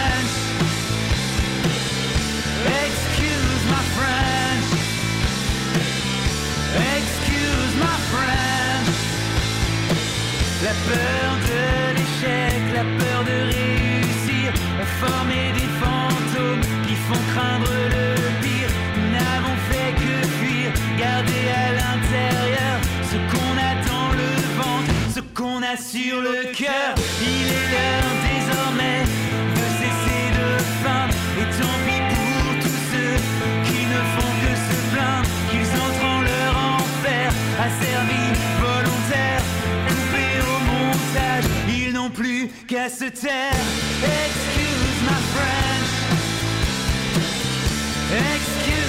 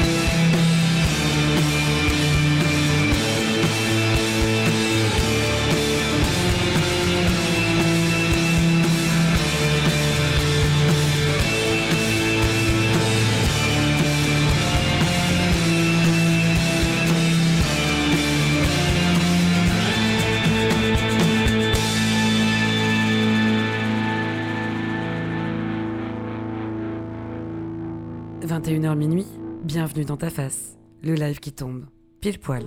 Le live qui tombe pile poil, on est ensemble jusqu'à minuit en tous les cas. Là, il nous reste encore quelques minutes pour le speakeasy. On euh, parlait tout simplement des coups de cœur de l'équipe pour la deuxième partie. Et on va retrouver notre ami Tom qui aujourd'hui va nous parler de son coup de cœur. Alors, c'est quoi ton, c'est quoi ton, ton info positive ou ton coup de cœur? Moi, vous aimez les chats? Ah, j'adore. J'en ai une ici, tu vois. Donc, Tout le monde aime les chats. Bah oui. Eh ben, il y a la ronron thérapie. Oh oui, Ah oui, j'adore. c'est. La ronron thérapie La ronron thérapie. Alors, dis-nous, explique-nous, c'est quoi la Bah, ronron C'est une thérapie thérapie à base de ronronnement. Mhm. C'est génial. Donc en fait, câliner un chat, c'est toujours un bon moment. Pour les personnes qui aiment les chats, évidemment. hein. Bien sûr, oui. Tout le monde les aime pas, mais bon. Et, euh, plus de passer un bon moment, en fait, les ronronnements émis par les chats ont des Mhm. réels bienfaits sur notre mental. Ils nous apaisent, réduisent notre stress et procurent des sensations de bien-être. Pour cette raison, on peut, ça peut réduire l'anxiété en s'entourant de chats, c'est facile en fait. Ça s'appelle la ronron-thérapie, c'est très simple. Et c'est, c'est-à-dire que, en fait, euh, ça consiste en quoi? Alors en fait, la ronron-thérapie, c'est un terme qui est utilisé la première fois en 2002 par le vétérinaire euh, Jean-Yves Gauchet, un Français. La ronron-thérapie est française, les amis. Oh la vache. Cocorico. En fait, c'est une étude croisée en fait française et américaine. Donc euh, selon le professionnel, le fait d'écouter le ronronnement libère de la sérotonine, connue sous le nom de l'hormone du bonheur en fait. C'est- voilà, une des principales, euh, principales neuromédiateurs nécessaires à, à se dormir, se sentir bien. Se détendre, se délasser, Se détendre, ok. Euh, ça a des, aussi des gros trucs sur le, oui, des- un gros impact sur le sommeil, particulièrement. Ça veut dire qu'on dort mieux? Voilà, ça favorise l'endormissement, on va dire. On ça mieux, berce. On, voilà, Mm. on se Ok. donne détendu, on est bien. Euh, par exemple, si on n'a pas assez de sérotonine, on peut avoir des troubles du comportement, du sommeil évidemment, du coup, et euh, des récidivités ou de la dépression. Donc, du coup, au lieu de prendre des médicaments, faut prendre un chat. Vaut mieux prendre un chat qu'un antidépresseur. Oui, a priori. euh, Et En fait, c'est que ça jouera sur le même système en plus neuronal. Ok, d'accord. Donc, euh, c'est vraiment intéressant. C'est naturel. Voilà. Euh, en fait, ça les aide, même eux, en fait, à, à se sentir bien. En fait, le chat, vous avez déjà vu un chat déprimé? Personne, hein, je crois. Un nom. et voilà, et tout, tout le monde est content. en C'est fait. c'est- c'est drôle, c'est- c'est- c'est drôle ce que tu dis parce que moi j'ai donc, j'ai une petite chatte ici qui Ouais. a 7 ans et demi, qui s'appelle Plume, et des fois j'ai l'impression que elle déprime. Ah, merde. Ouais. Merde. Des fois ben, j'ai ronronne, l'impression. ronronne. Elle, ron- ah, elle Non, ronronne, mais des fois. Ah moi Putain d'accord, ok. Oui, j'ai- ah, d'accord. La ronron thérapie dans l'autre sens, d'accord. Faut que je ronronne pour elle. Tu ronfles peut-être pas assez. Possible. Il faut que je picole plus. Alors d'accord, ok, j'ai compris. Donc en fait, euh, comment dire, chez le chat, en fait, les premiers ronronnements apparaissent au moment où il est heureux. Donc en fait, c'est quand il tète sa maman, tout simplement. Ok. Ça se reproduit plus tard chez l'humain. Mhm. Ouais. Et euh, comment dire, le chat, la- la- l'adulte, continue de, de- comment dire, de, de ronronner parce qu'en fait, ça exprime tout simplement son bonheur et ça se détend. Et en fait, une étude américaine des années 60 a prouvé que le chat se remettait plus rapidement de blessures. Ah ouais? Grâce au ronronnement. Waouh. Du coup, en fait, il participe, il échange euh, une énergie avec euh, la personne avec qui il est aussi, quoi. Et c'est quoi C'est les vibrations C'est des vibrations sonores, en fait, tout simplement. en D'accord, fait. ok. Un- Donc les vibrations sonores sont bonnes pour la santé. Voilà, c'est ça. C'est une espèce de mini massage. Ok. Voilà.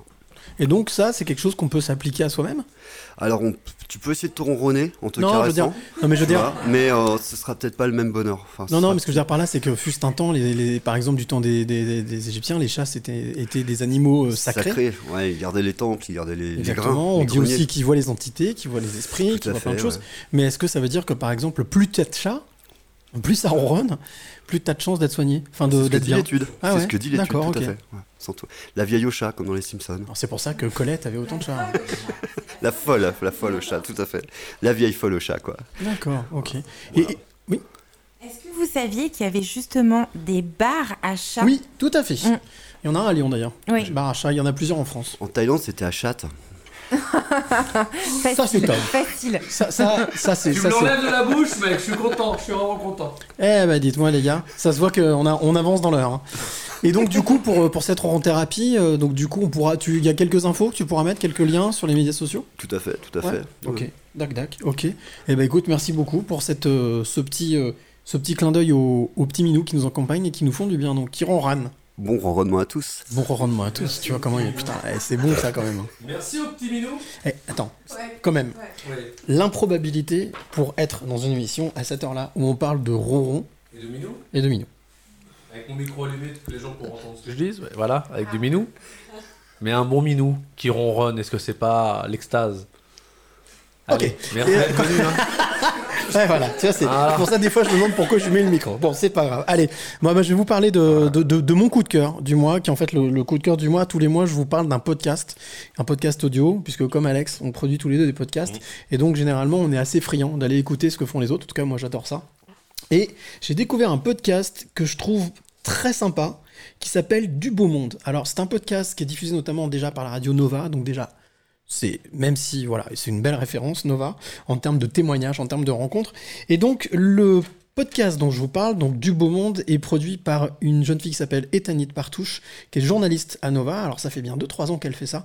Ce sont des rencontres inattendues, c'est-à-dire qu'en fait elle va se balader un peu partout en France, à Paris, dans différentes villes, et elle pousse la porte, soit d'un magasin, ou alors elle, elle a la curiosité d'aller dans un endroit qu'elle ne connaît pas, et elle fait des rencontres incroyables. Des femmes, des hommes qui euh, font des choses. euh, on dit toujours des gens ordinaires qui font des choses extraordinaires. Alors, il y a par exemple une photographe qui fait un shooting solidaire. Il y a une famille, la famille Abaga, qui a écrit, auto-édité un livre pour parler de, euh, de la problème de la maladie de leurs enfants dans leur famille. Il y a Jeff, Jeff Aerosol, qui a fêté ses 40 ans, qui est un grand graffeur, Jeff Aerosol. Il y a eu aussi Simone Hérault, tiens. Simone Hérault. Vous connaissez pas son nom, mais vous la connaissez tous. Vous l'avez au moins entendu une fois dans votre vie. Oh, arrête de faire. Mais arrête euh. Simone Hérault. Si je vous dis euh, Je donne ma langue au chat. le prochain train qui partira. Ah, voilà. Non. Oui. Eh ouais, c'est Madame SNCF, c'est la voix de la SNCF, exactement. Donc tous ces, toutes ces personnes invisibles, mais qui au final qui peuvent être assez visibles par ce qu'elles font, eh bien c'est ce que fait euh, Ethanit. Elle va les rencontrer, elle va les croiser, elle leur donne la parole. Alors ce que j'aime bien dans ce podcast, parce que pour le coup, un podcast c'est compliqué à créer. hein. Aujourd'hui, il y en a tellement, il y a tellement de choix. Et ce que j'aime bien dans son travail, c'est qu'au final, ça dure 3 minutes, donc c'est assez court.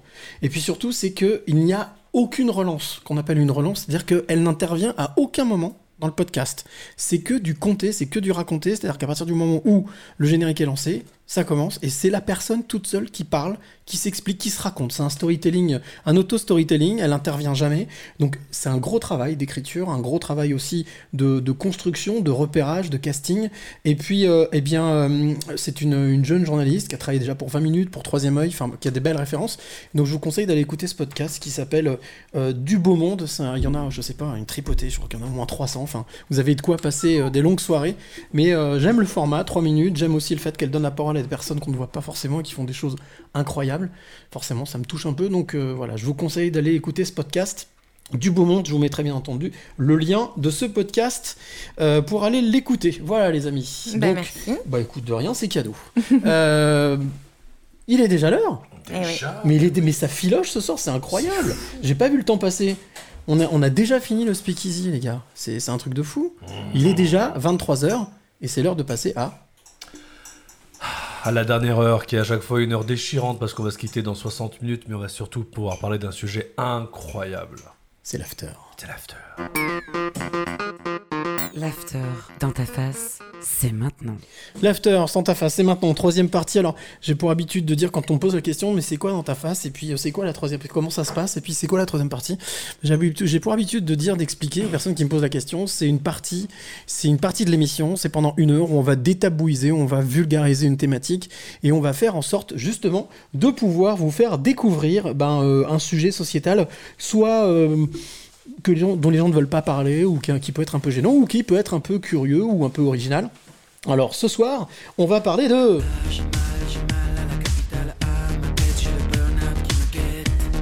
Ah, Jean-Jacques. Le burn-out. Fritz, Helmut Ah oui, oui, Fritz. oui, bah Le burn-out, ce soir on va parler du burn-out. C'est euh, un mal qui touche énormément de Français, de plus en plus.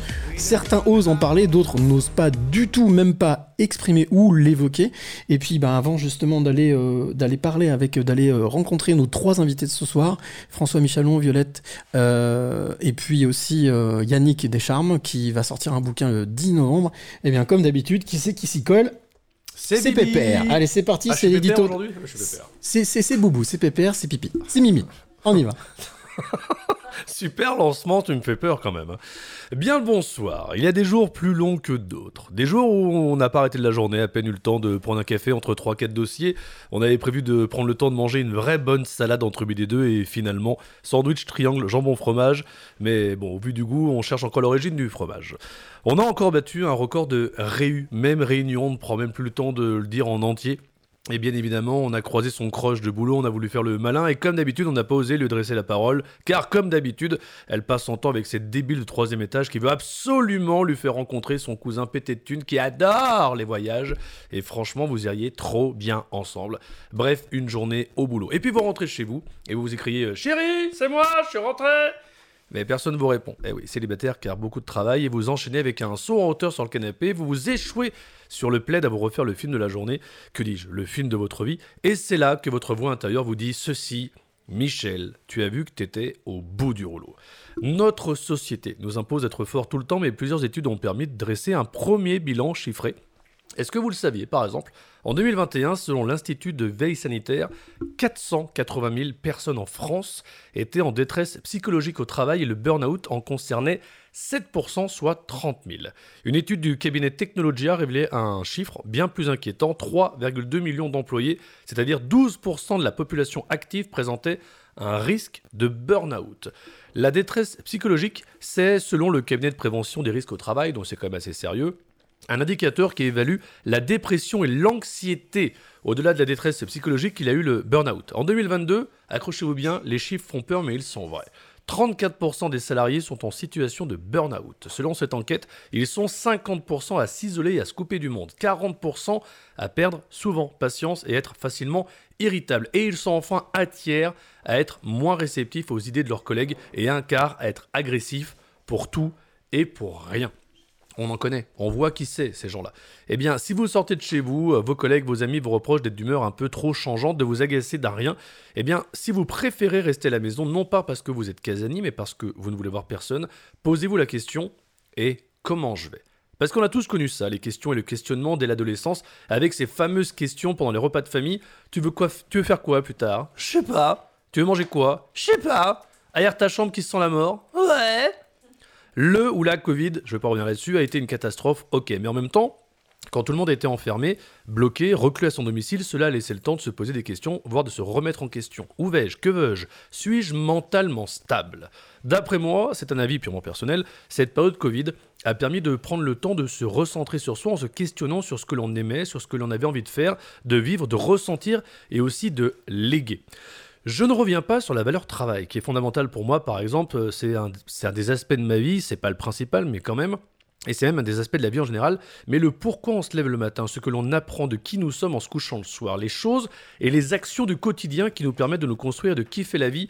Je pense que le Covid a aidé à se repositionner sur ce que l'on aime. Avant de bosser, vous adoriez la musique, mais la vie a fait que eh bien, vous ressortez votre guitare au bout de grenier, trouvez des potes, montez un groupe, comme quand vous aviez 16 ans et jouez. Avant de bosser, votre kiff, c'était de manger tous les gâteaux que vous trouviez. Créez les vôtres et mettez vos tutos en ligne. Faites-le pour vous et sait-on jamais pour les autres aussi.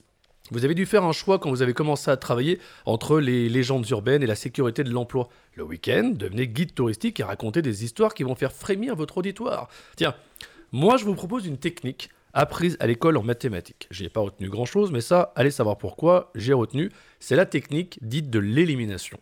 Si vous ne savez pas ce que vous voulez, définissez déjà ce que vous ne voulez pas. Est-ce que je suis heureux dans ma vie? Oui ou non Est-ce que j'aime mon boulot? Oui ou non Et ainsi de suite. Surtout, cherchez ce qui vous fait vibrer, ce qui vous rend vivant. J'ai pas la prétention de vous dire, allez, levez-vous, même si vous êtes en dépression. Ça, je laisse ça à Thibaut InShape qui a fait une vidéo qui a malheureusement eu un bad buzz.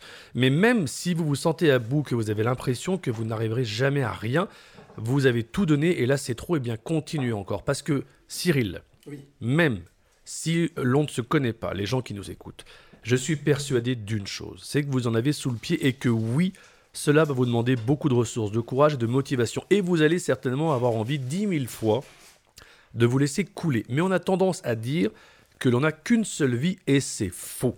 Des vies, on peut en avoir plusieurs. Et la prochaine pour vous va commencer le jour où vous l'aurez décidé. Peut-être ce soir, peut-être demain, peut-être dans un an. Seulement gardez bien à l'esprit ce que l'on n'a qu'une seule fois, c'est la mort. Alors autant en profiter avant. Ce soir, le sujet, c'est le burn-out.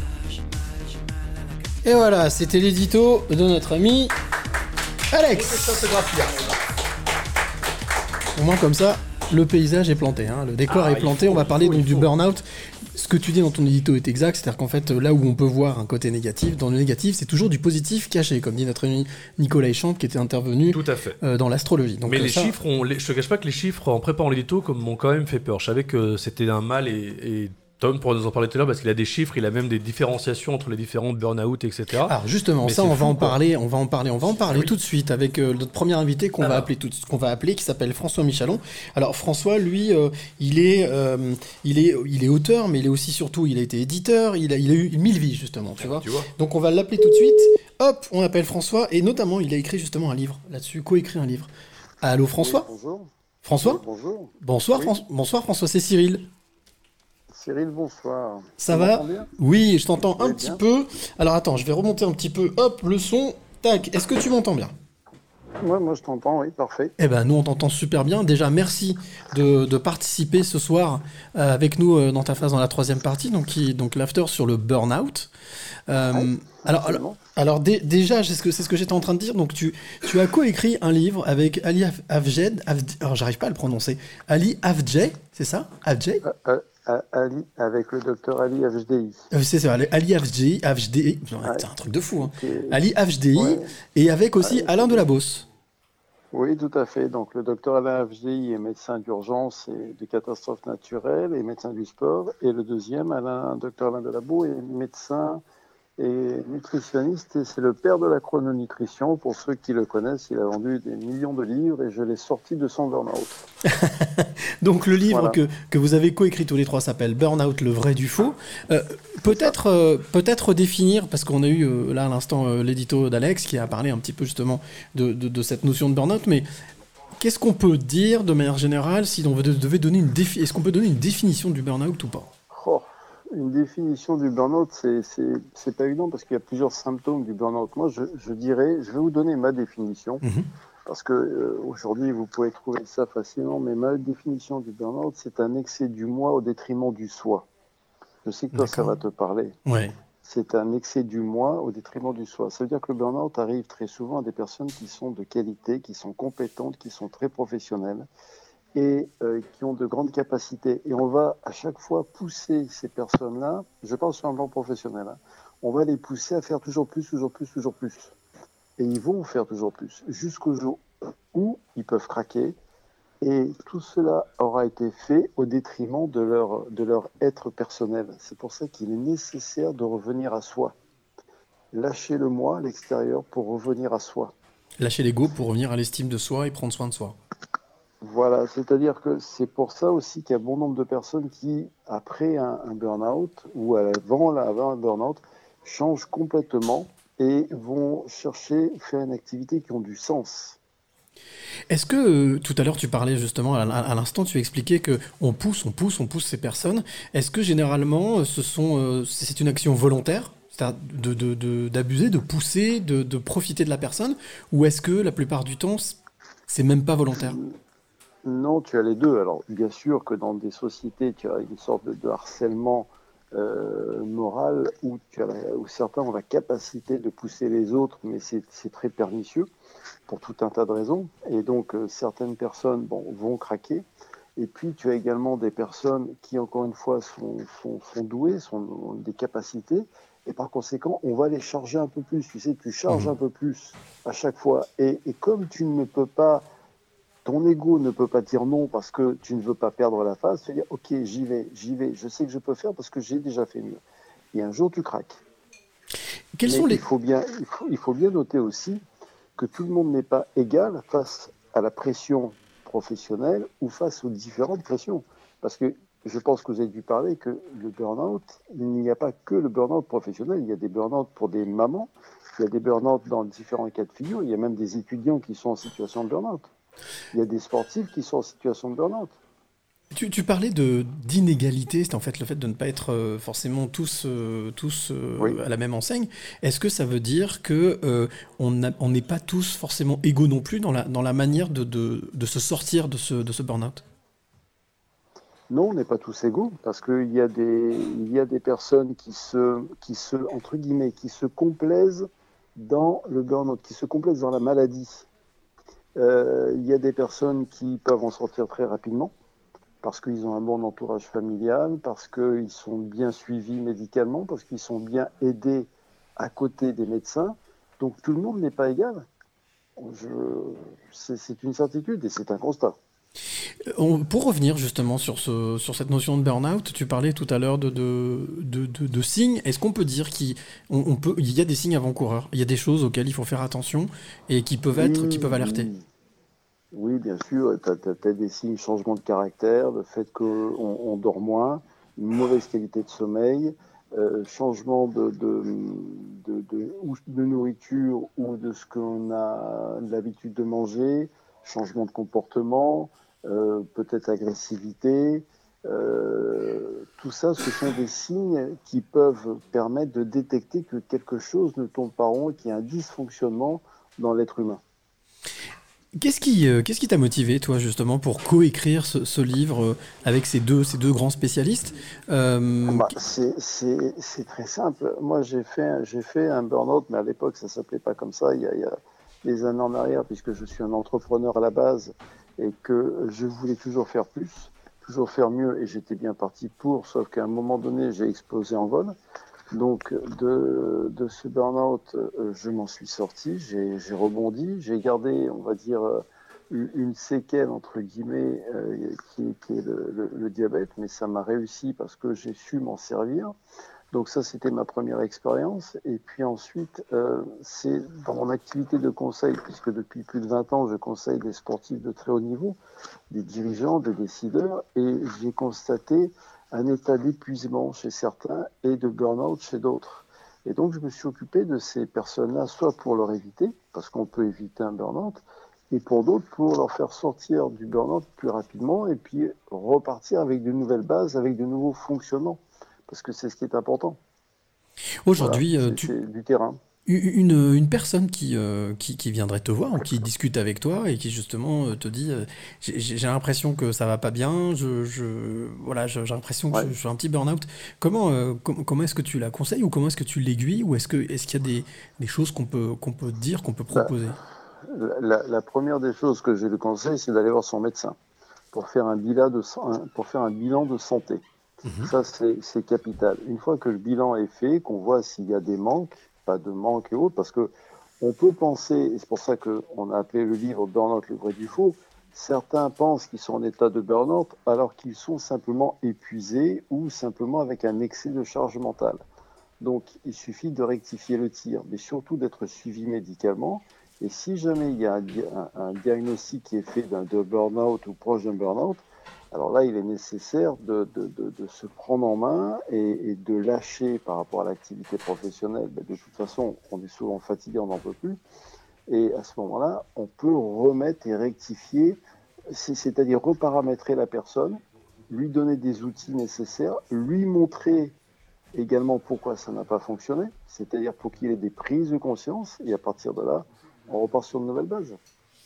Et aujourd'hui, par exemple, euh, quelqu'un qui. euh, voilà, tu tout- tous les petits conseils que tu as pu donner, que tu as pu les petites, euh, les petites pistes que tu as pu donner. Est-ce qu'aujourd'hui, c'est quelque chose dont on parle assez facilement? Parce que c'est. Où ça reste encore, on va dire, assez. Alors, alors c'est une bonne question dans la mesure où on en- le terme burn-out aujourd'hui, il est très connu. Il est tellement connu qu'il est galvaudé parce que des fois, tu as des personnes qui ont 10 rendez-vous dans la journée, ils vont te dire je suis en burn-out, mais ce burn-out n'est pas ça. Le burn-out, c'est à un moment donné, tu arrives et tu te réveilles le matin et tu n'as plus de jus pour te lever. Tu n'as plus rien. Tu vois, il n'y a, plus de courant à l'intérieur. Donc là, c'est dramatique. Donc le but, c'est d'éviter d'arriver à, cette- à ce moment ultime. Donc il y a effectivement des possibilités de- de- d'alerte, de, prise en charge d'une personne pour lui éviter d'aller là. Et si jamais il est là, moi je sais que j'ai sorti des personnes de situation de burn-out en, en l'espace de, de 4 mois, euh, la personne était, euh, était sur pied, 4 mois, 6 mois pour certains, mais ça peut être assez rapide. On parlait de, de l'aspect médical, hein. c'est-à-dire que tu, donc ce, ce livre, tu l'as coécrit avec, euh, donc, avec ce médecin urgentiste, mais aussi Oui. avec euh, le, le- le docteur Delabosse. Euh, Est-ce que est-ce qu'il y a une, une- il y a plus une part de psychologique qu'une part de physique, ou est-ce que les deux se valent? Non, il y a les deux. Il y a une part psychologique, bien sûr, mais euh, on va dire que ça c'est plus sur le côté charge mentale, parce qu'aujourd'hui on parle beaucoup de la charge mentale, mais ensuite une personne qui est en situation de burn-out, il y a quand même une, part euh, euh, physique et il, est nécessaire de, la remettre en état, de, prendre soin d'elle et, et d'avoir des vérifications sur le plan euh, santé avec, des, avec des, professionnels de la santé, ça me paraît indispensable. Ok, et, aujourd'hui, par exemple, euh, est-ce qu'on peut dire que, contrairement à peut-être il y a 5 ans, 10 ans, 15 ans, 20 ans, il y a des, moyens ou en tout cas des, lieux qui sont euh, faits pour accueillir et pour écouter? Oui, oui, oui. Alors ça, c'est l'avantage effectivement de toutes ces années, c'est-à-dire qu'aujourd'hui, le burn-out n'est pas quelque chose d'inconnu, même si, même si, encore une fois, il y a beaucoup de médecins qui ne savent pas vraiment traiter le burn-out. C'est-à-dire que très souvent, le médecin va dire, oh là là, vous êtes en burn-out, on va vous donner des antidépresseurs et reposez-vous. C'est c'est bien, mais c'est pas suffisant et on ne guérit pas forcément avec des antidépresseurs. Il y, a, il y a un ensemble de paramètres à prendre en considération pour que la personne puisse retrouver un bon équilibre et une bonne harmonie de vie. Euh, ju- juste une, Et, une- et pour, répo- et, pour, et pour terminer de répondre à ta question, il existe aussi, il y a aujourd'hui des associations qui aident pour le burn-out, il y a des centres de vie, euh, il y a des, des, des cliniques, il y a des hôpitaux qui ont des services dédiés pour ces personnes-là aussi. Alors, juste une petite question. Moi, je suis le, le co-animateur, hein, donc je bosse avec Cyril. J'ai juste une petite question. Ouais. En, fais- en faisant des, des recherches sur l'édito là, que je viens de faire, je me suis rendu compte qu'il y a une phrase qui revient très souvent. C'est que quand vous vous rendez compte que vous êtes en burn-out, il est déjà trop tard. Est-ce que ça, c'est vraiment Oui. sûr ou est-ce qu'il y a encore une petite marge de manœuvre? Alors, c'est-à-dire que quand on se rend compte qu'on est en burn-out, on ne se rend pas forcément compte qu'on est en burn-out parce que très souvent, la personne est en situation de déni. C'est-à-dire qu'on peut alerter la personne, attention, ça va pas, attention, tu déconnes ça, et la personne va tout justifier en disant que tout va bien. À partir du moment où, effectivement, le matin, on se réveille et qu'il n'y a plus de jus, là, on est obligé de constater qu'il y a burn-out, une nécessité d'appeler euh, le médecin et de faire le nécessaire. Voilà. Alors euh, François, une autre, une autre petite question. Euh, J'aime beaucoup l'aspect du, du déni parce que c'est vrai qu'on aime quand on dit que tu ne vas pas bien, le premier réflexe c'est dire bah si tout va bien, bien, c'est bien sûr. je vais bien, j'arrive plus à me lever le matin, j'arrive pas Tout à dormir la nuit, tout mais va tout bien. va bien, tout, tout est nickel. Oui, c'est ça. Mais oui, mais alors par contre, comment euh, là vous vous parliez des, des médecins qui vous donnent des, des médicaments pour que ça aille mieux et effectivement c'est qu'un un début de l'étape, mais c'est pas la c'est pas la finalité en elle-même. Est-ce que euh, est-ce comment comment je veux dire ça? Quand vous êtes en, en- en burn-out, un, un vrai burn-out, vous êtes à fond dedans. Je veux dire, là vraiment, vous avez passé plusieurs étapes et les choses vont pas bien. Euh, est-ce que malgré ce déni, est-ce qu'on arrive encore à avoir une espèce de fenêtre de je vais m'en sortir ou vraiment une fois qu'on est en plein burn-out, il y a, on a on a plus goût à rien et vraiment s'en sortir, c'est pas possible? Eh bien, euh, c'est une, c'est une bonne question parce que la majorité n'ont plus goût à rien. C'est-à-dire qu'il y a, il y a un ressort intérieur qui est cassé. Donc, on n'a plus envie de rien faire. Et on est, de, on est en, quelque sorte une sorte de, je dirais, de légumes. Il n'y a plus rien. Donc, il est nécessaire de prendre du temps pour justement sortir de cette situation-là et retrouver des centres d'intérêt. Alors, ça peut se faire grâce, d'une part, à la médecine, ça peut se faire également pour se faire accompagner, parce que peut-être que certains, ça va être la sophro, d'autres, ça va être la méditation, d'autres, ça va être euh, euh, le yoga, d'autres, ça peut être simplement d'aller prendre le temps d'aller se balader dans la nature, c'est-à-dire de reprendre contact avec la réalité de la vie. Et ça, ça peut se faire petit à petit, et ça se fait beaucoup plus facilement quand on a la chance d'avoir une cellule familiale. La, famille va également permettre de sortir de là, c'est-à-dire d'être dans un cocon et puis petit à petit de sortir de là. Eh ben écoute, en tout cas, merci beaucoup François pour toutes, euh, toutes ces informations, toutes ces réponses, toutes ces pistes. Je rappelle que le, livre s'appelle donc Burnout, le vrai du faux, c'est aux éditions La Providence. Euh, et puis, bien entendu, donc un livre que tu as écrit avec, je vais retenter quand même, Ali Afdej, Afdjeh, Afdjei, c'est, c'est, on va y arriver. On va y Ali arriver, FGI, oui, voilà, Ali FGI, et avec Alain Delabosse, euh, Voilà. et toi, François Michalon. Voilà, vous avez écrit ce livre qui, qui, qui est encore dispo, hein, qu'on peut, qu'on peut trouver largement. Oui, oui, il est, il est, il disponible, il est d'actualité. Et l'avantage, c'est qu'il est très simple d'accès. Euh, parce que on- tout est simple. Il faut arriver à simplifier les choses. Moi, c'est ce que je fais dans mes, dans mes programmes lorsque j'accompagne des clients. C'est de simplifier au maximum pour aller à l'efficacité. À l'essentiel. Mais en tout cas, merci beaucoup François d'avoir participé, Voilà. d'avoir été avec nous, de nous avoir donné toutes ces, ces pistes, toutes ces Avec réponses. plaisir. Et puis, bah, Avec bonne plaisir. soirée et à très bientôt. Merci beaucoup. Bonne continuation. Merci. Au revoir.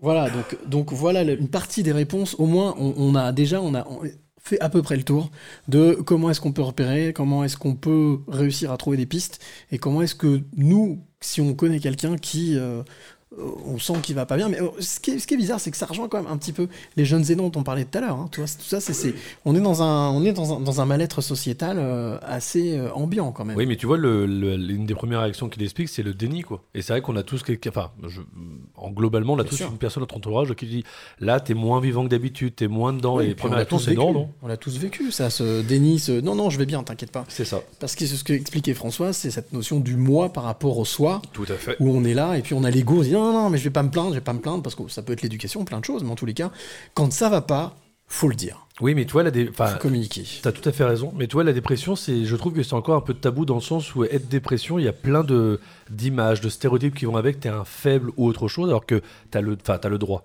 T'es humain, tu, tu peux passer par l'étape de la dépression. Après, il faut que tu arrives à pouvoir t'en sortir, mais il n'y a pas de honte plus que ça. Alors, ce que je vous propose, c'est justement, c'est, on va parler de ça avec Violette, Ah. c'est juste derrière, qui elle va nous apporter son témoignage. Et tu vas voir, c'est intéressant parce qu'au final, le burn-out est un, est un enclencheur, parce que la dépression, ça vient, ça peut venir après. Ah. On peut être en longue dépression, donc ça peut être le- la conséquence, mais on en parlera avec Violette juste après, qui, qui a bien voulu participer et nous expliquer son expérience, qui aujourd'hui même accompagne les personnes, mais qui l'a vécu, voilà, comme François aussi, qui l'a vécu. Généralement, c'est quand on vit quelque chose hein, qu'on peut mieux en parler. En retour d'expérience. On s'écoute un quatrième avant-dernier euh, Ah. titre. Et là, on va retrouver euh, Mamselle Titou. Tu te souviens? Elle Bien était venue, sûr. voilà. Elle nous interprète un morceau qui euh, s'appelle Les oiseaux de passage. Alors pour ceux qui ont un peu de culture musicale, Les oiseaux de passage, ce n'est pas, ce n'est pas d'elle, c'est de Georges Brassens. Tout à fait. Tout à fait. Tu l'avais pas celui-là. Non, j'avais. Allez, on écoute ça, Georges Brassens. Les oiseaux de passage, inter- interprété par euh, Mamselle Titou et son fils aussi, euh, Beko, qui était avec nous. Et on se retrouve juste après pour parler avec Violette.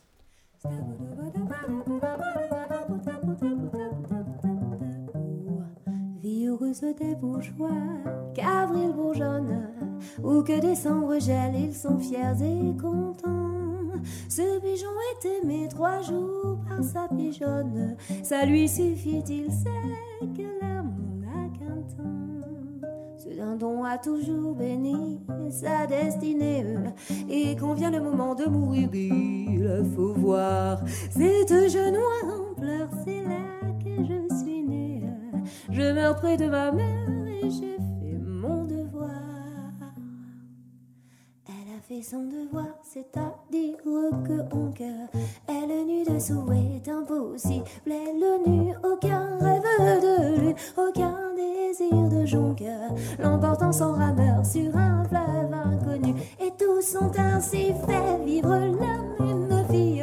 Toujours pour ces gens-là, cela n'est point hideux. Ce canard et n'eut jamais envie ou de n'en plus avoir ou bien d'en avoir deux. Ils n'ont aucun besoin de baiser sur les lèvres et loin des songes vains, loin des soucis cuisants, possède pour tout cœur un viscère sans fièvre, un coucou régulier et garanti disant.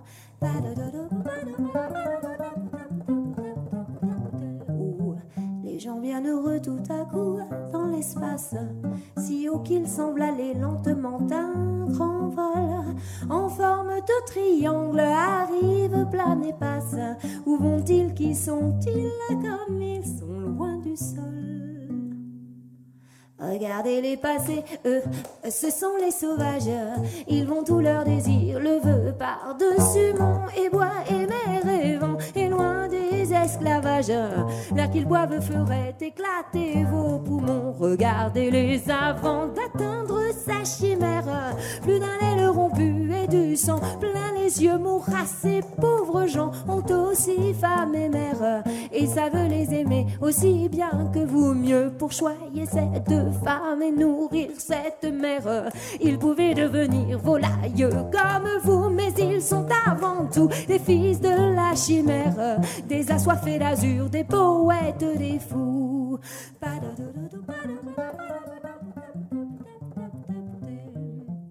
Regardez les vieux coqs genois et défiantes, rien de vous ne pourra monter aussi haut que. Et le peu qui viendra, deux à vous, c'est leur fiante. Les bourgeois sont troublés de voir passer les. Ah la la la la,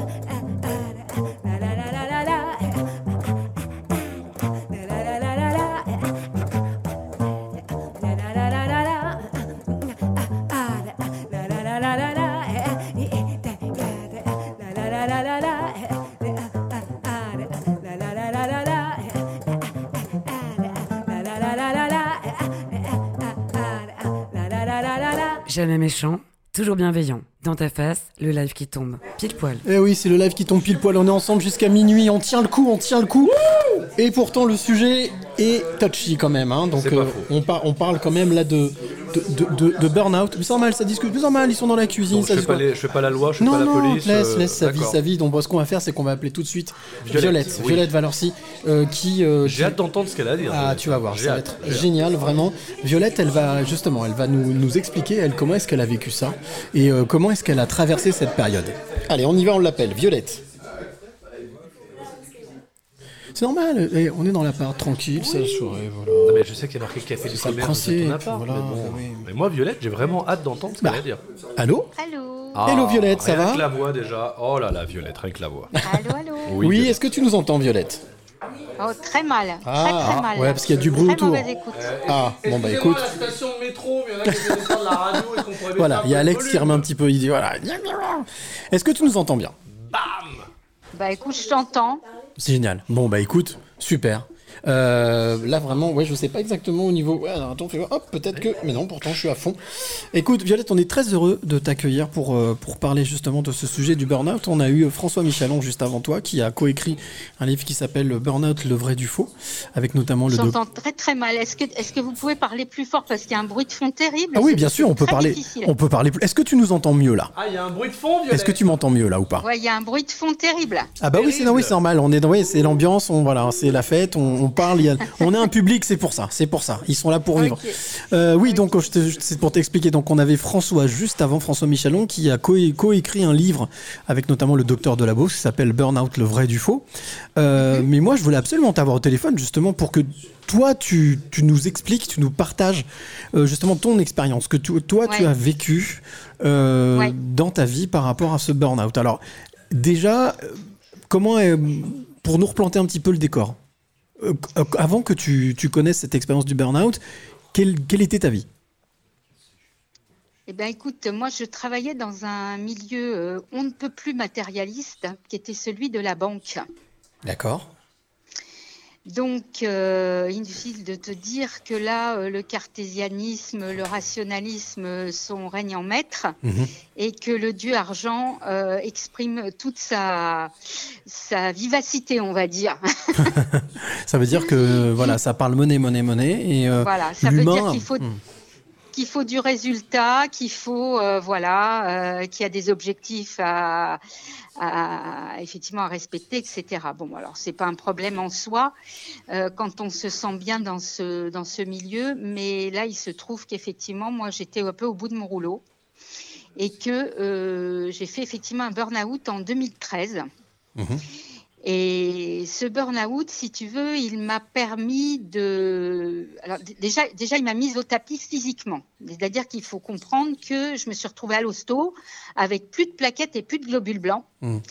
Et j'ai eu un médecin en face à moi qui m'a dit Madame, vous avez un système immunitaire qui est en état de sidération. Ok, mais ça, ça rejoint Donc effectivement ça- ce que disait François. C'est ça. Ah c'est C'est un mot très fort, le mot Ah oui, sidération. complètement. ouais. Mm, mm, mm.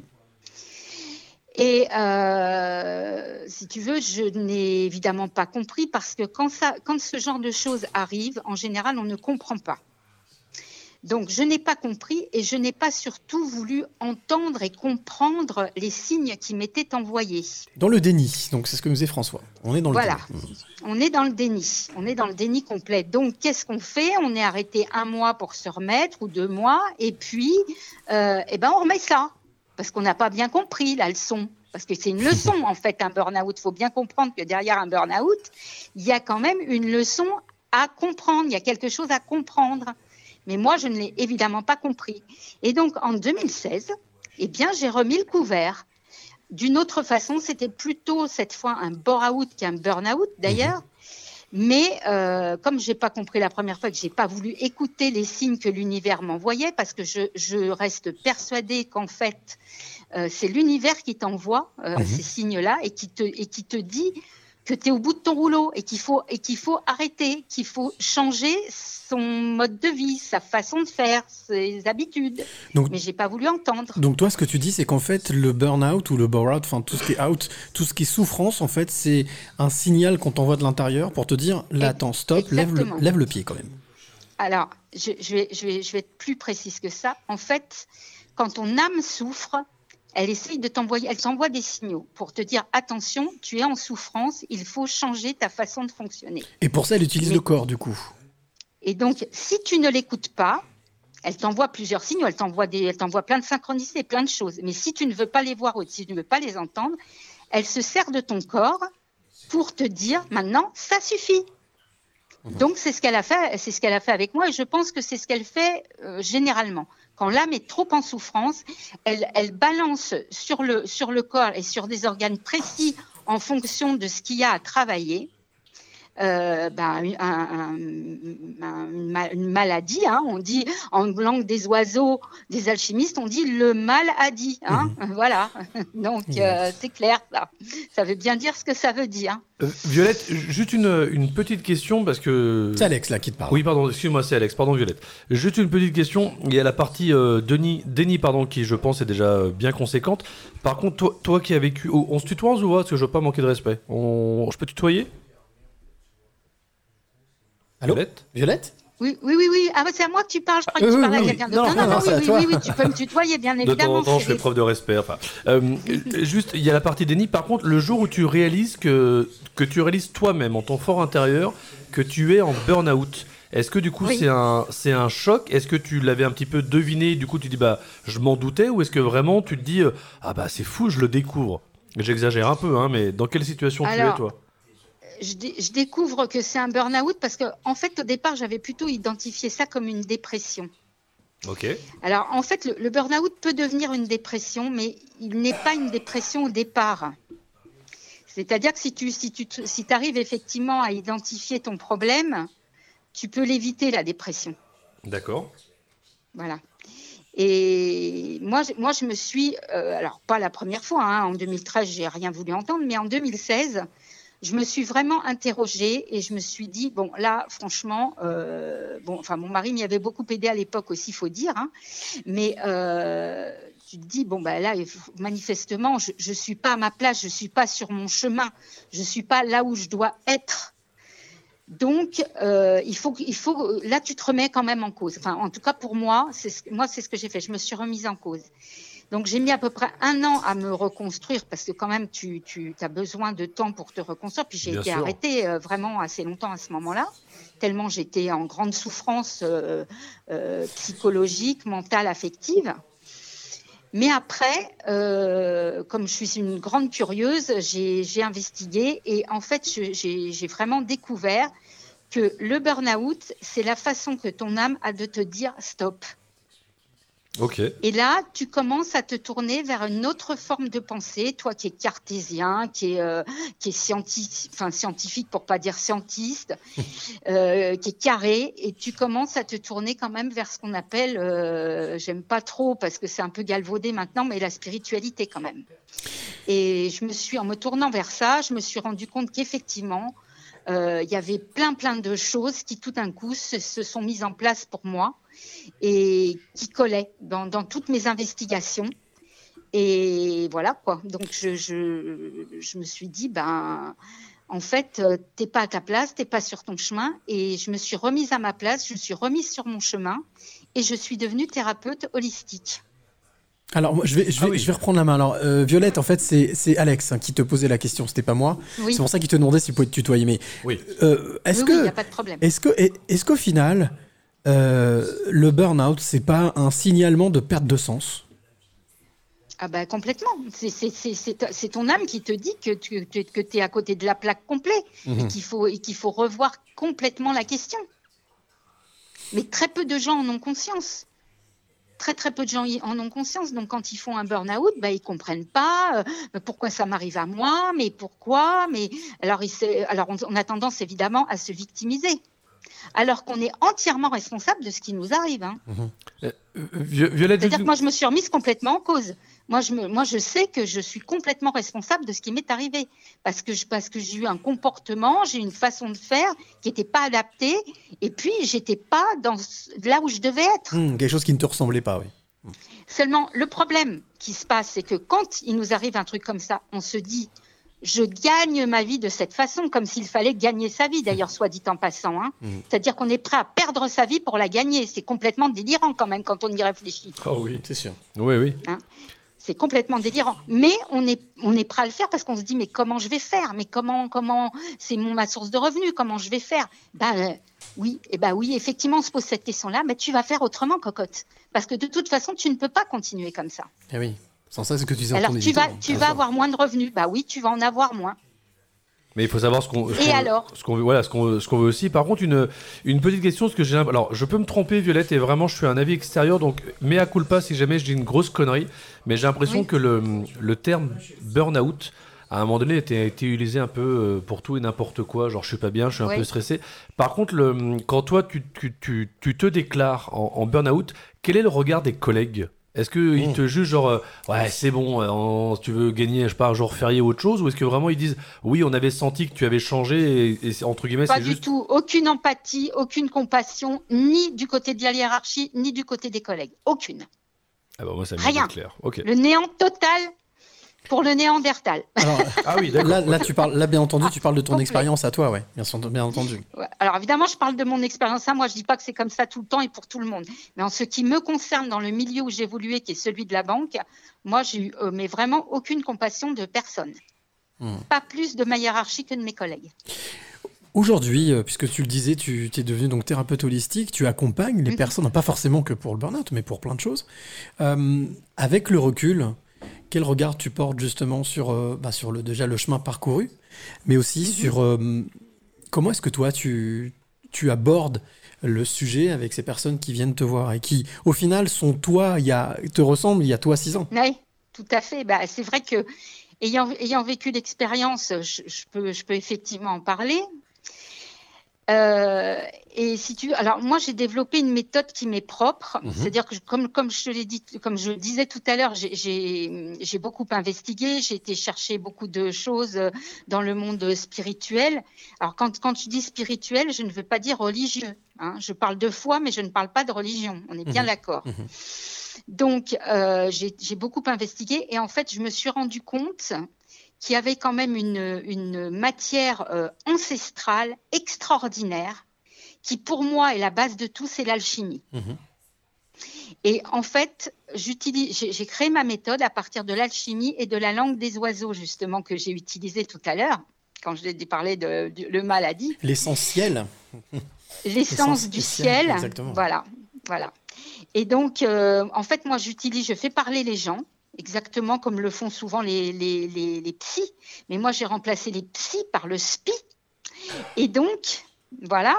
Et donc, euh, je fais parler les gens et quand ils ont terminé, quand ils ont vidé leur sac, eh bien, je, je, note, je prends des notes pendant ce temps-là et on reprend tout ce qu'ils ont dit avec leurs mots à eux, leurs mots M-O-T-S, pour trouver les mots M-A-U-X. Et, et donc, euh, je, et je fais un décodage en fait. Et je me rends compte, à ma grande surprise, à moi-même, que, que je suis, que je, que je tape juste. Au final, tu es une tradu- traductrice de l'âme. C'est ça. J'utilise le logos. J'utilise le logos parole, pour ouais, effectivement euh, leur dire euh, tu as un pote en ciel, pas un potentiel, mais un pote en ciel. En ciel, là-haut, un pote Voilà. qui est dans le ciel, qui, qui est là-haut. ouais. Voilà, c'est ça. Bah écoute, en tout cas, merci ça. beaucoup Violette pour ton témoignage qui, euh, qui doit, euh, voilà, pour tous ceux qui l'écouteront, qui l'entendront, feront réfléchir, peut-être feront comprendre aussi de, de- qu'il est important d'en parler, qu'il faut pas se replier sur soi-même. Exactement. Et en même temps Et aussi- puis qu'il faut oui. pas se victimiser non plus, Mhm. parce que c'est très important. On a, on a tous tendance à se victimiser, à penser ah oui, euh, c'est mon patron le méchant, malala. Bon, oui, évidemment, ton patron il est pas sympa dans ces cas-là. De toute façon, c'est vrai. Mais tu as quand même ta part de responsabilité. Et dans tout ce qu'on fait, dans tous les actes qu'on pose dans la vie ou qu'on ne pose pas d'ailleurs, on a notre propre part de responsabilité. Et c'est cette part-là qu'il faut aller chercher et qu'il faut justement aller soigner. Voilà. Exactement pour aller non pas soit nier, mais guérir. Et oui. Parce que soigner, c'est nier le soi. Nier le soi, Alors que guérir, eh ben, c'est être gay et, et Et rire. rire, exactement. Voilà. Être en joie. Bah, merci beaucoup ça. Violette pour ton témoignage. Et puis, euh, bien entendu, on mettra toutes, tes- toutes les coordonnées de ton le site internet pour pouvoir aller découvrir justement cette thérapie holistique et tout ce que tu t'as mis en place Voilà. depuis que tu as Et connu. j'ai fait une conférence qui s'appelle Thérapie symbolique de la langue des oiseaux, qui est en ligne sur ma chaîne YouTube. Si ça intéresse les Bien gens, sûr. et j'ai- et j'ai un petit fascicule aussi euh, que j'ai écrit de, donc de cette conférence qui est tout en langue des oiseaux. Voilà. Ah, c'est génial. Ben, on ira jeter un coup d'œil et puis surtout, j'explique, un petit peu tout ce dont on vient de parler là. eh ben, on mettra le lien justement, ton site, on mettra le lien pour que les personnes puissent aller, en plus de t'écouter, puissent aller voir justement ce que tu fais Voilà. et découvrir ce que tu fais. Merci beaucoup Violette. Merci Cyril et merci à toute ton équipe. Merci, beaucoup, belle Violette. soirée et bonjour à Christophe. À très bientôt. J'y manquerai pas. Bisous, bisous. Au, revoir. Voilà, donc c'est pas un sujet. Ouais, mais Ah. tu vois, c'est en- il y a plusieurs aspects pour appréhender la chose. Là, par contre, ça- je suis à moitié étonné, quand dis à moitié, c'est une expression, le fait que euh, dans son cas, elle, Violette, aussi bien hiérarchique que collègue, personne ne soit euh, empathique par rapport à sa situation. En même temps, c'est un cas, hein, donc c'est un cas parmi tant d'autres. Mais euh, tiens, il y a Tom qui veut intervenir là-dessus. Euh, Vas-y, Tom. Oui, non, je dis c'est un cas, mais c'est un cas dans un milieu particulier, le monde bancaire. C'est pas vraiment réputé. De la finance. euh, voilà, c'est pas C'est pas le milieu le plus humaniste du Voilà, monde, D'ailleurs, ça, je crois le que le film qui s'appelle le- Les loups de Wall Street, je crois. Ouais, bah, le loup de Wall le Street. loup de Wall Street, oui. Ouais. Il faudrait peut-être mettre un petit peu plus d'empathie, un petit peu de Peut-être. d'amour. Eh oui, mais là, un- après dans ces domaines. euh, Oui, je société, sais, on va me dire que je suis un bisounours. Non, mais une émission ne suffira pas pour faire un débat là-dessus. En tous les cas, ce que je vous propose, les amis, c'est avant d'entamer la dernière ligne droite et d'appeler notre dernier invité qui s'appelle Yannick Descharmes et qui sort un bouquin justement le 10 novembre. Aussi là-dessus, lui, il accompagne justement celles et ceux qui ont du mal.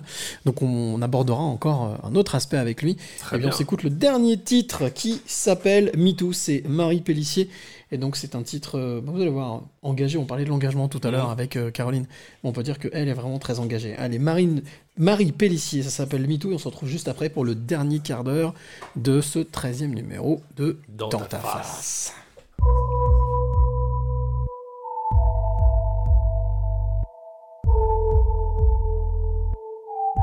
Observant, immobile, ta mascarade insensée, de loin ou de près, facile. Empreinte aux préjugés, fut-il autant que toutes ces figures de style. Mais j'aurais bien assez de courage pour ne pas prendre à la lettre, pour ne pas prendre au mot. Ces cités toutes faites que tu craches au visage, ces vices que tu me prêtes quand c'est toi le bourreau. Je balance tout mon temps et les cicatrices dans mon corps, la confiance qui s'est endormie. Tout. Je ne prendrai pas la fuite à ces vues de classement sans suite. Je balance tout, tu peux ranger ta petite.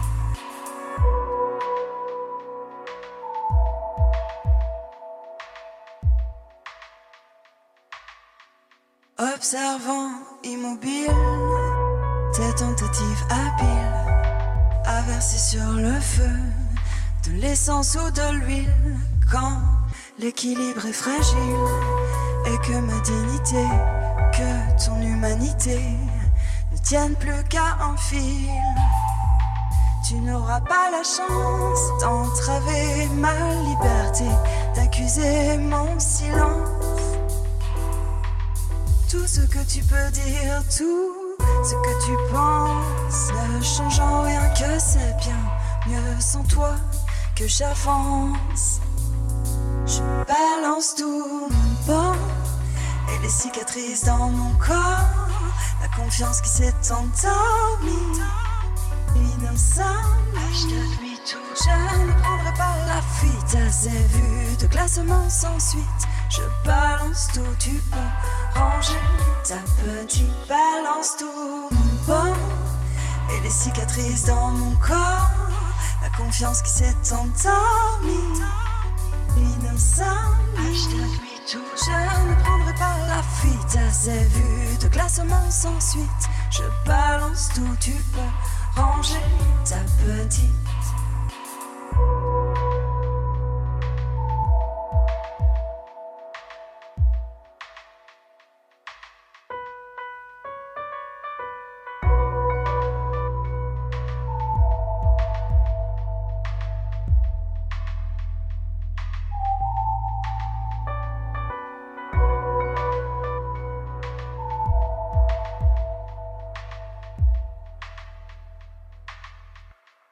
21h minuit, bienvenue dans ta face, le live qui tombe.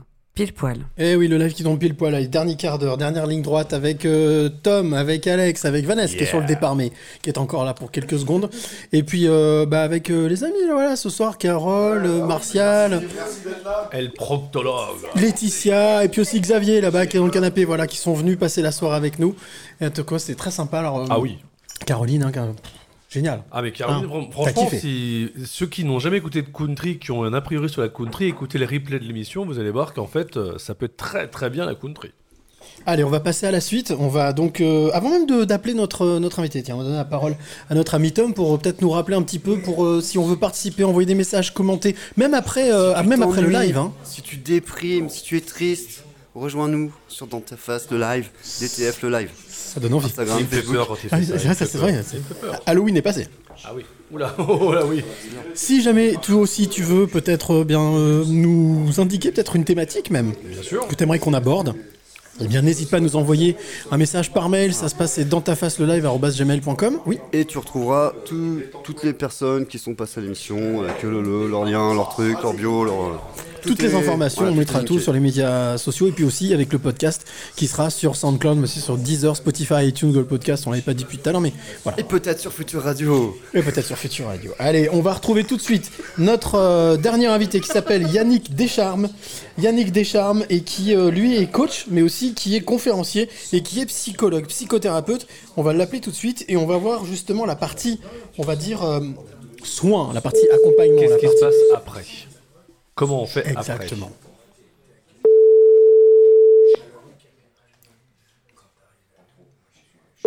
Ou pas Allô Yannick. Oui, bonsoir. Bonsoir Yannick, c'est Cyril Lichon, c'est Cyril de Dans ta face. Euh, et on permet, on t'appelle donc justement pour, pour cette thématique, on est en train de parler de, sur euh, le, le burn-out. Alors déjà, merci de- d'être avec nous. Parce qu'il est pas très tôt. Euh, alors, ce qui, quand, euh, quand j'ai eu tes coordonnées, quand on m'a transmis tes coordonnées, la première chose que j'ai trouvé géniale, c'est que on est en plein dans ton actualité, puisque je crois que tu sors un livre le 10 novembre. C'est ça? Dont dont l'un des personnages, effectivement, traverse le burn-out et est coincé entre sa tête et son corps, entre des problèmes de dos et des problèmes professionnels, donc problématique complexe. Alors, c'est euh, une thématique, un sujet que tu connais. Ah, je la connais de, de multiples façons, parce que bon, je la connais en tant que psychologue, parce que j'ai des patients en soins euh, dans, dans ce cadre-là. Je l'ai connue parce que j'étais kinésithérapeute avant, et le burn-out, l'épuisement professionnel touche aussi le corps. Et puis je l'ai croisé, euh, comme bon nombre personnellement, à, à vouloir donner des coups de main, on, on finit par aussi laisser sa peau. Donc, l'ai croisé de multiples façons. Et aujourd'hui, euh, on a parlé avec François Michalon tout à l'heure, au début de, cette heure, en parlant de, vrai, du faux, qu'est-ce qui est vrai, qu'est-ce qu'il faut sur le burn-out? On a eu Violette qui qui nous a donné son témoignage juste avant. Euh, moi, je voulais parler, on voulait parler avec toi justement de cette notion d'accompagnement. Alors, on a bien compris que généralement il y avait un problème de déni ou de ne pas vouloir forcément avouer que. Mais une fois qu'on a passé ces étapes, une fois qu'on a pris conscience, une fois qu'on on veut, on est déterminé et qu'on veut s'en sortir, comment ça se passe? Comment est-ce qu'on peut faire? Et puis je, alors c'est vrai que ah, il terme d'accompagnement, effectivement, ouais, moi, je, moi, je parle de soins, hein, qu'on parle de santé mentale, donc. euh, mais en fait, il y a, j'aime bien dire que j'ai- trois, trois parties. La première partie, mais en fait, c'est euh, retrouver la capacité à vivre euh, d'une manière euh, normale en dehors du travail, quand on est en arrêt de travail, c'est-à-dire retrouver plaisir à faire les choses, retrouver sa capacité à bouger, faire du sport, à être en relation avec les autres. J'appelle ça refaire les niveaux, manger, dormir. et une fois qu'on a restructuré ça, avec donc c'est le début d'une psychothérapie, hein, c'est de sortir de ce qu'on appelle l'état dépressif. Et ben, la deuxième partie, c'est comprendre un petit peu comment on en arrivé là. Alors, soit euh, comprendre la position de la personne au sein de l'entreprise, soit c'est un problème d'adaptation à l'entreprise. Il il y a des cas de maltraitance, il y a des cas de, harcèlement. Ben là, c'est quelque chose qu'on travaille. Et puis aussi, il peut y avoir des problèmes de compétences. Travailler l'affirmation de soi, l'estime de soi, ou travailler euh, euh, des compétences de régulation émotionnelle qui font que, une fois qu'on s'adapte un peu mieux à l'environnement, on est un peu plus armé et on- un peu moins susceptible de s'épuiser. Et puis il y a un troisième, j'aime bien ce troisième point, et quand mes patients me disent, mais je suis quand même fier d'avoir fait ce burn-out, je suis content d'avoir fait ce burn-out, c'est aussi le symptôme de dire bah, que après le burn-out, on peut aussi se réaliser et que le burn-out était aussi là pour nous, peut-être nous dire qu'on n'était pas à la bonne place et dans le bon environnement. Ce que disait Donc Violette, ça, c'est ce que disait Violette de juste avant. ouais. Ju- Juste Yannick, bonsoir Alex, je, je connais l'émission avec, euh, avec Cyril. Une petite question, quand les gens viennent te, te voir, euh, alors j'espère que je vais pas dire une grosse connerie, mais euh, tu commences sur quoi d'abord, le psychique ou tu commences sur le physique? Ah, alors moi, je ne sépare pas les deux. D'accord. Parce que, parce que- parce que dormir, euh, manger, dormir, bouger, est-ce que c'est psychique, est-ce que c'est physique? Là, quand on parle de sérotonine, est-ce que c'est psychique, est-ce physique? Bon, moi, je commence effectivement par le sommeil. Euh, en fait, le cercle vicieux de la dépression, c'est le repli et la rumination. Donc, c'est les deux, les deux cibles qu'on auxquelles on commence. C'est on bouge tous les jours, euh, une activité, on essaie de se retrouver, de, de- du lien social. Mais physique, psychique, euh, enfin moi je suis psychologue, donc de toute façon, euh, voilà, mon outil, je veux pas faire des massages et de la rééducation aux gens, comme je le faisais il y a une vingtaine d'années. Mais euh, voilà, c'est retrouver d'abord la capacité à fonctionner de manière euh, normale hors travail. Euh, le repli, la rumination, c'est les, deux targets initiales. Quand tu dis reprendre une vie normale, ça veut dire avoir la capacité déjà d'analyser, enfin de comprendre, de prendre conscience que on doit se sortir de cette situation. Ou est-ce que c'est au moins déjà retrouver physiquement l'élan? En fait, la prise de conscience, en général, ce qu'on ce qu'on dit, c'est qu'on parle plus de boulot. Quand on est en arrêt de travail, la première chose, c'est on coupe. On coupe, coupe, on ne parle pas de boulot. Pas de question de, se poser des questions de qui, quoi, comment, tant qu'on n'est pas capable, justement, de. Bah, quand je dis une vie normale, c'est ce qu'on pourrait faire, se lever le matin et, et de retrouver de certains plaisirs à goûter la vie, les relations sociales, euh, la vie de couple, les enfants, euh, faire du vélo, faire des choses, euh, ce que j'appelle la vie, ce que j'appelle la vie normale. Après, la deuxième partie, prise de conscience de comment on en est arrivé là, on en parle bien après, mais je, fais le parallèle beaucoup avec mon ancien métier de kiné, mais quand quelqu'un euh, s'est- pété les ligaments, croisés au sport, on lui parle pas de sport euh, tant que tant qu'on n'a pas tant qu'on n'a pas opéré, tant qu'on ne l'a pas remis sur pied. Et ensuite, on parle d'activité physique. Mais avant, on parle de soins. Au final, on parle de, tu parles de soins justement, donc c'est se soigner. On en parlait avec euh, euh, Vi- avec Violette juste avant. Elle, parlait du langage des oiseaux, de nier son soi, Euh, soigner, nier son soi. Est-ce qu'au final, il n'y a pas euh, le fait d'un manque de comment dire d'estime de soi, en tout cas d'avoir oublié quelque chose, d'avoir fait passer son ego, ce que nous disait François et Violette aussi. Euh, comment comment est-ce qu'on fait pour euh, pour reconquérir son soi? Grande question en, en, en, en une, minute à prendre à répondre à ça, mais euh, pff, moi, je- je- la, la dignité, c'est déjà de se redonner. Je dirais que la compassion, c'est quelque chose que. je- Moi, je parle moins d'estime de soi que de compassion. La compassion pour soi, c'est la capacité à identifier ses besoins et à y répondre. Si la personne était plus consciente de ses besoins beaucoup plus tôt et si elle avait cette capacité à y répondre, a priori, ne serait pas tombée en burn-out. Et si elle avait eu un entrepreneur ou un chef qui était capable de prendre aussi en compte ses besoins et d'y répondre, on ne serait pas dans une situation d'épuisement professionnel. Donc, on retrouve cette capacité à exprimer ses besoins, les reconnaître. Euh, la notion de besoin, elle est, assez fondamentale là-dedans. Là où l'estime, euh, l'estime vient après, mais l'estime, c'est quelque chose qui est trop tricky pour. euh, c'est, c'est, pas évident de parler de ça comme ça, l'estime. La notion de compassion et de besoin, c'est quelque chose que, sur lequel j'insiste plus. Aujourd'hui, toi qui justement, euh, on va dire, euh, accompagne, ou en tous les cas, euh, j'allais dire plutôt, oui, donne la possibilité, donne les outils, apporte les outils pour, pour faire autrement, pour avancer, pour rebondir.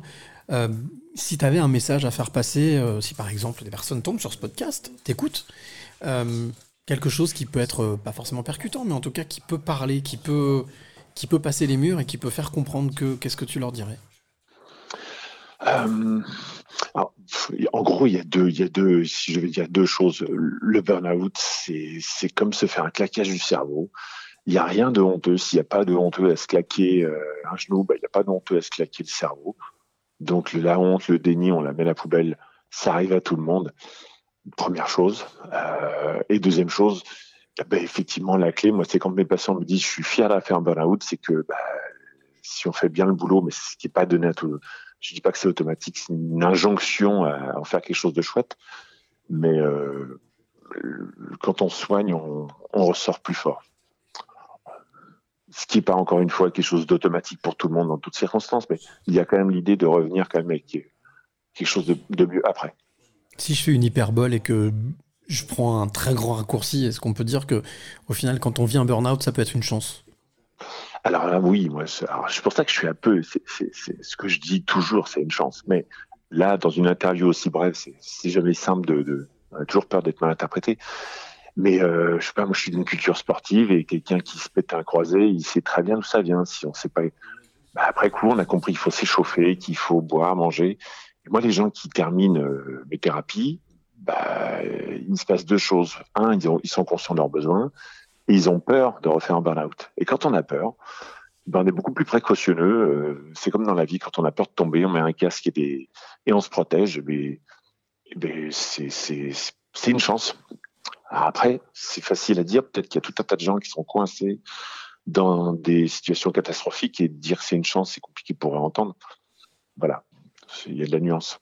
Bah écoute, merci beaucoup Yannick. Euh, Yannick Deschamps, je rappelle donc que tu ton livre Trouver son bonheur, hein, c'est bien ça. C'est ça, Chez trouver son bonheur dans sa tête et dans son corps. Chez Henrik Édition qui sort donc le 10 novembre et donc euh, de quoi pouvoir euh, continuer euh, à prolonger cette, cet échange avec ce livre qui sort le 10 novembre que tu as écrit et dans lequel on peut certainement, j'en suis sûr, trouver beaucoup de clés. Merci à toi d'avoir été avec nous. Et ben, merci à vous et pour, pour, pour porter cette cause en tout cas. Merci, belle soirée à toi et à Bonne très à bientôt. tous. Merci. Au revoir. Voilà, c'était donc. euh, Et voilà, je suis fier de ce qu'on a fait ce soir, franchement, parce qu'on a montré que le burn-out, tous les gens, enfin, la majorité de gens le voient comme étant une, une fin en soi et c'est mort, on peut rien faire autrement. Et je pense que merci des invités de ce soir, de ton choix, parce qu'on a réussi à montrer qu'on peut avoir un burn-out, on peut être à plomb dedans, mais on peut aussi s'en sortir. Et si on peut montrer une suite de secours aux gens, eh ben, le boulot est fait, mon copain. Mais bien sûr, mais la vie est belle et magnifique. Ah oui. Quand on vous dit que c'est pas possible, dites-vous que si, c'est possible, mais autrement. Voilà, tout simplement. Rien n'est impossible. Tout est possible. Tout est Il y a possible. des gens qui collectionnent les échecs, des gens qui collectionnent les réussites, il y a des gens qui Oh. collectionnent dans ta fat, et dans ta Dans fat, ta fat et juste ouais, dans ta fat. Et justement, le, mois, prochain. Oh là là, magnifique. On va... eh, Ça fait combien de temps que tu- fais ce métier? C'est ton métier. Ah, j'essaye, j'essaye. Eh oui, on se retrouve le mois prochain. La thématique de l'after, ce sera les collections, les collectionneurs. Et puis on aura aussi euh, un invité de marque au niveau musical. On vous en dit pas plus. Et on se retrouve donc d'ici un mois. Ce sera début décembre. En attendant, on vous souhaite le meilleur. Salut Alex, merci d'avoir été là. Salut Tom. Bisous, bisous. Avec grand plaisir. Et vous nous retrouvez, je vous rappelle, sur euh, SoundCloud, sur Spotify, sur Instagram, avec DTF le live, de partout. Allez, bonsoir, bis et à très vite. Bisous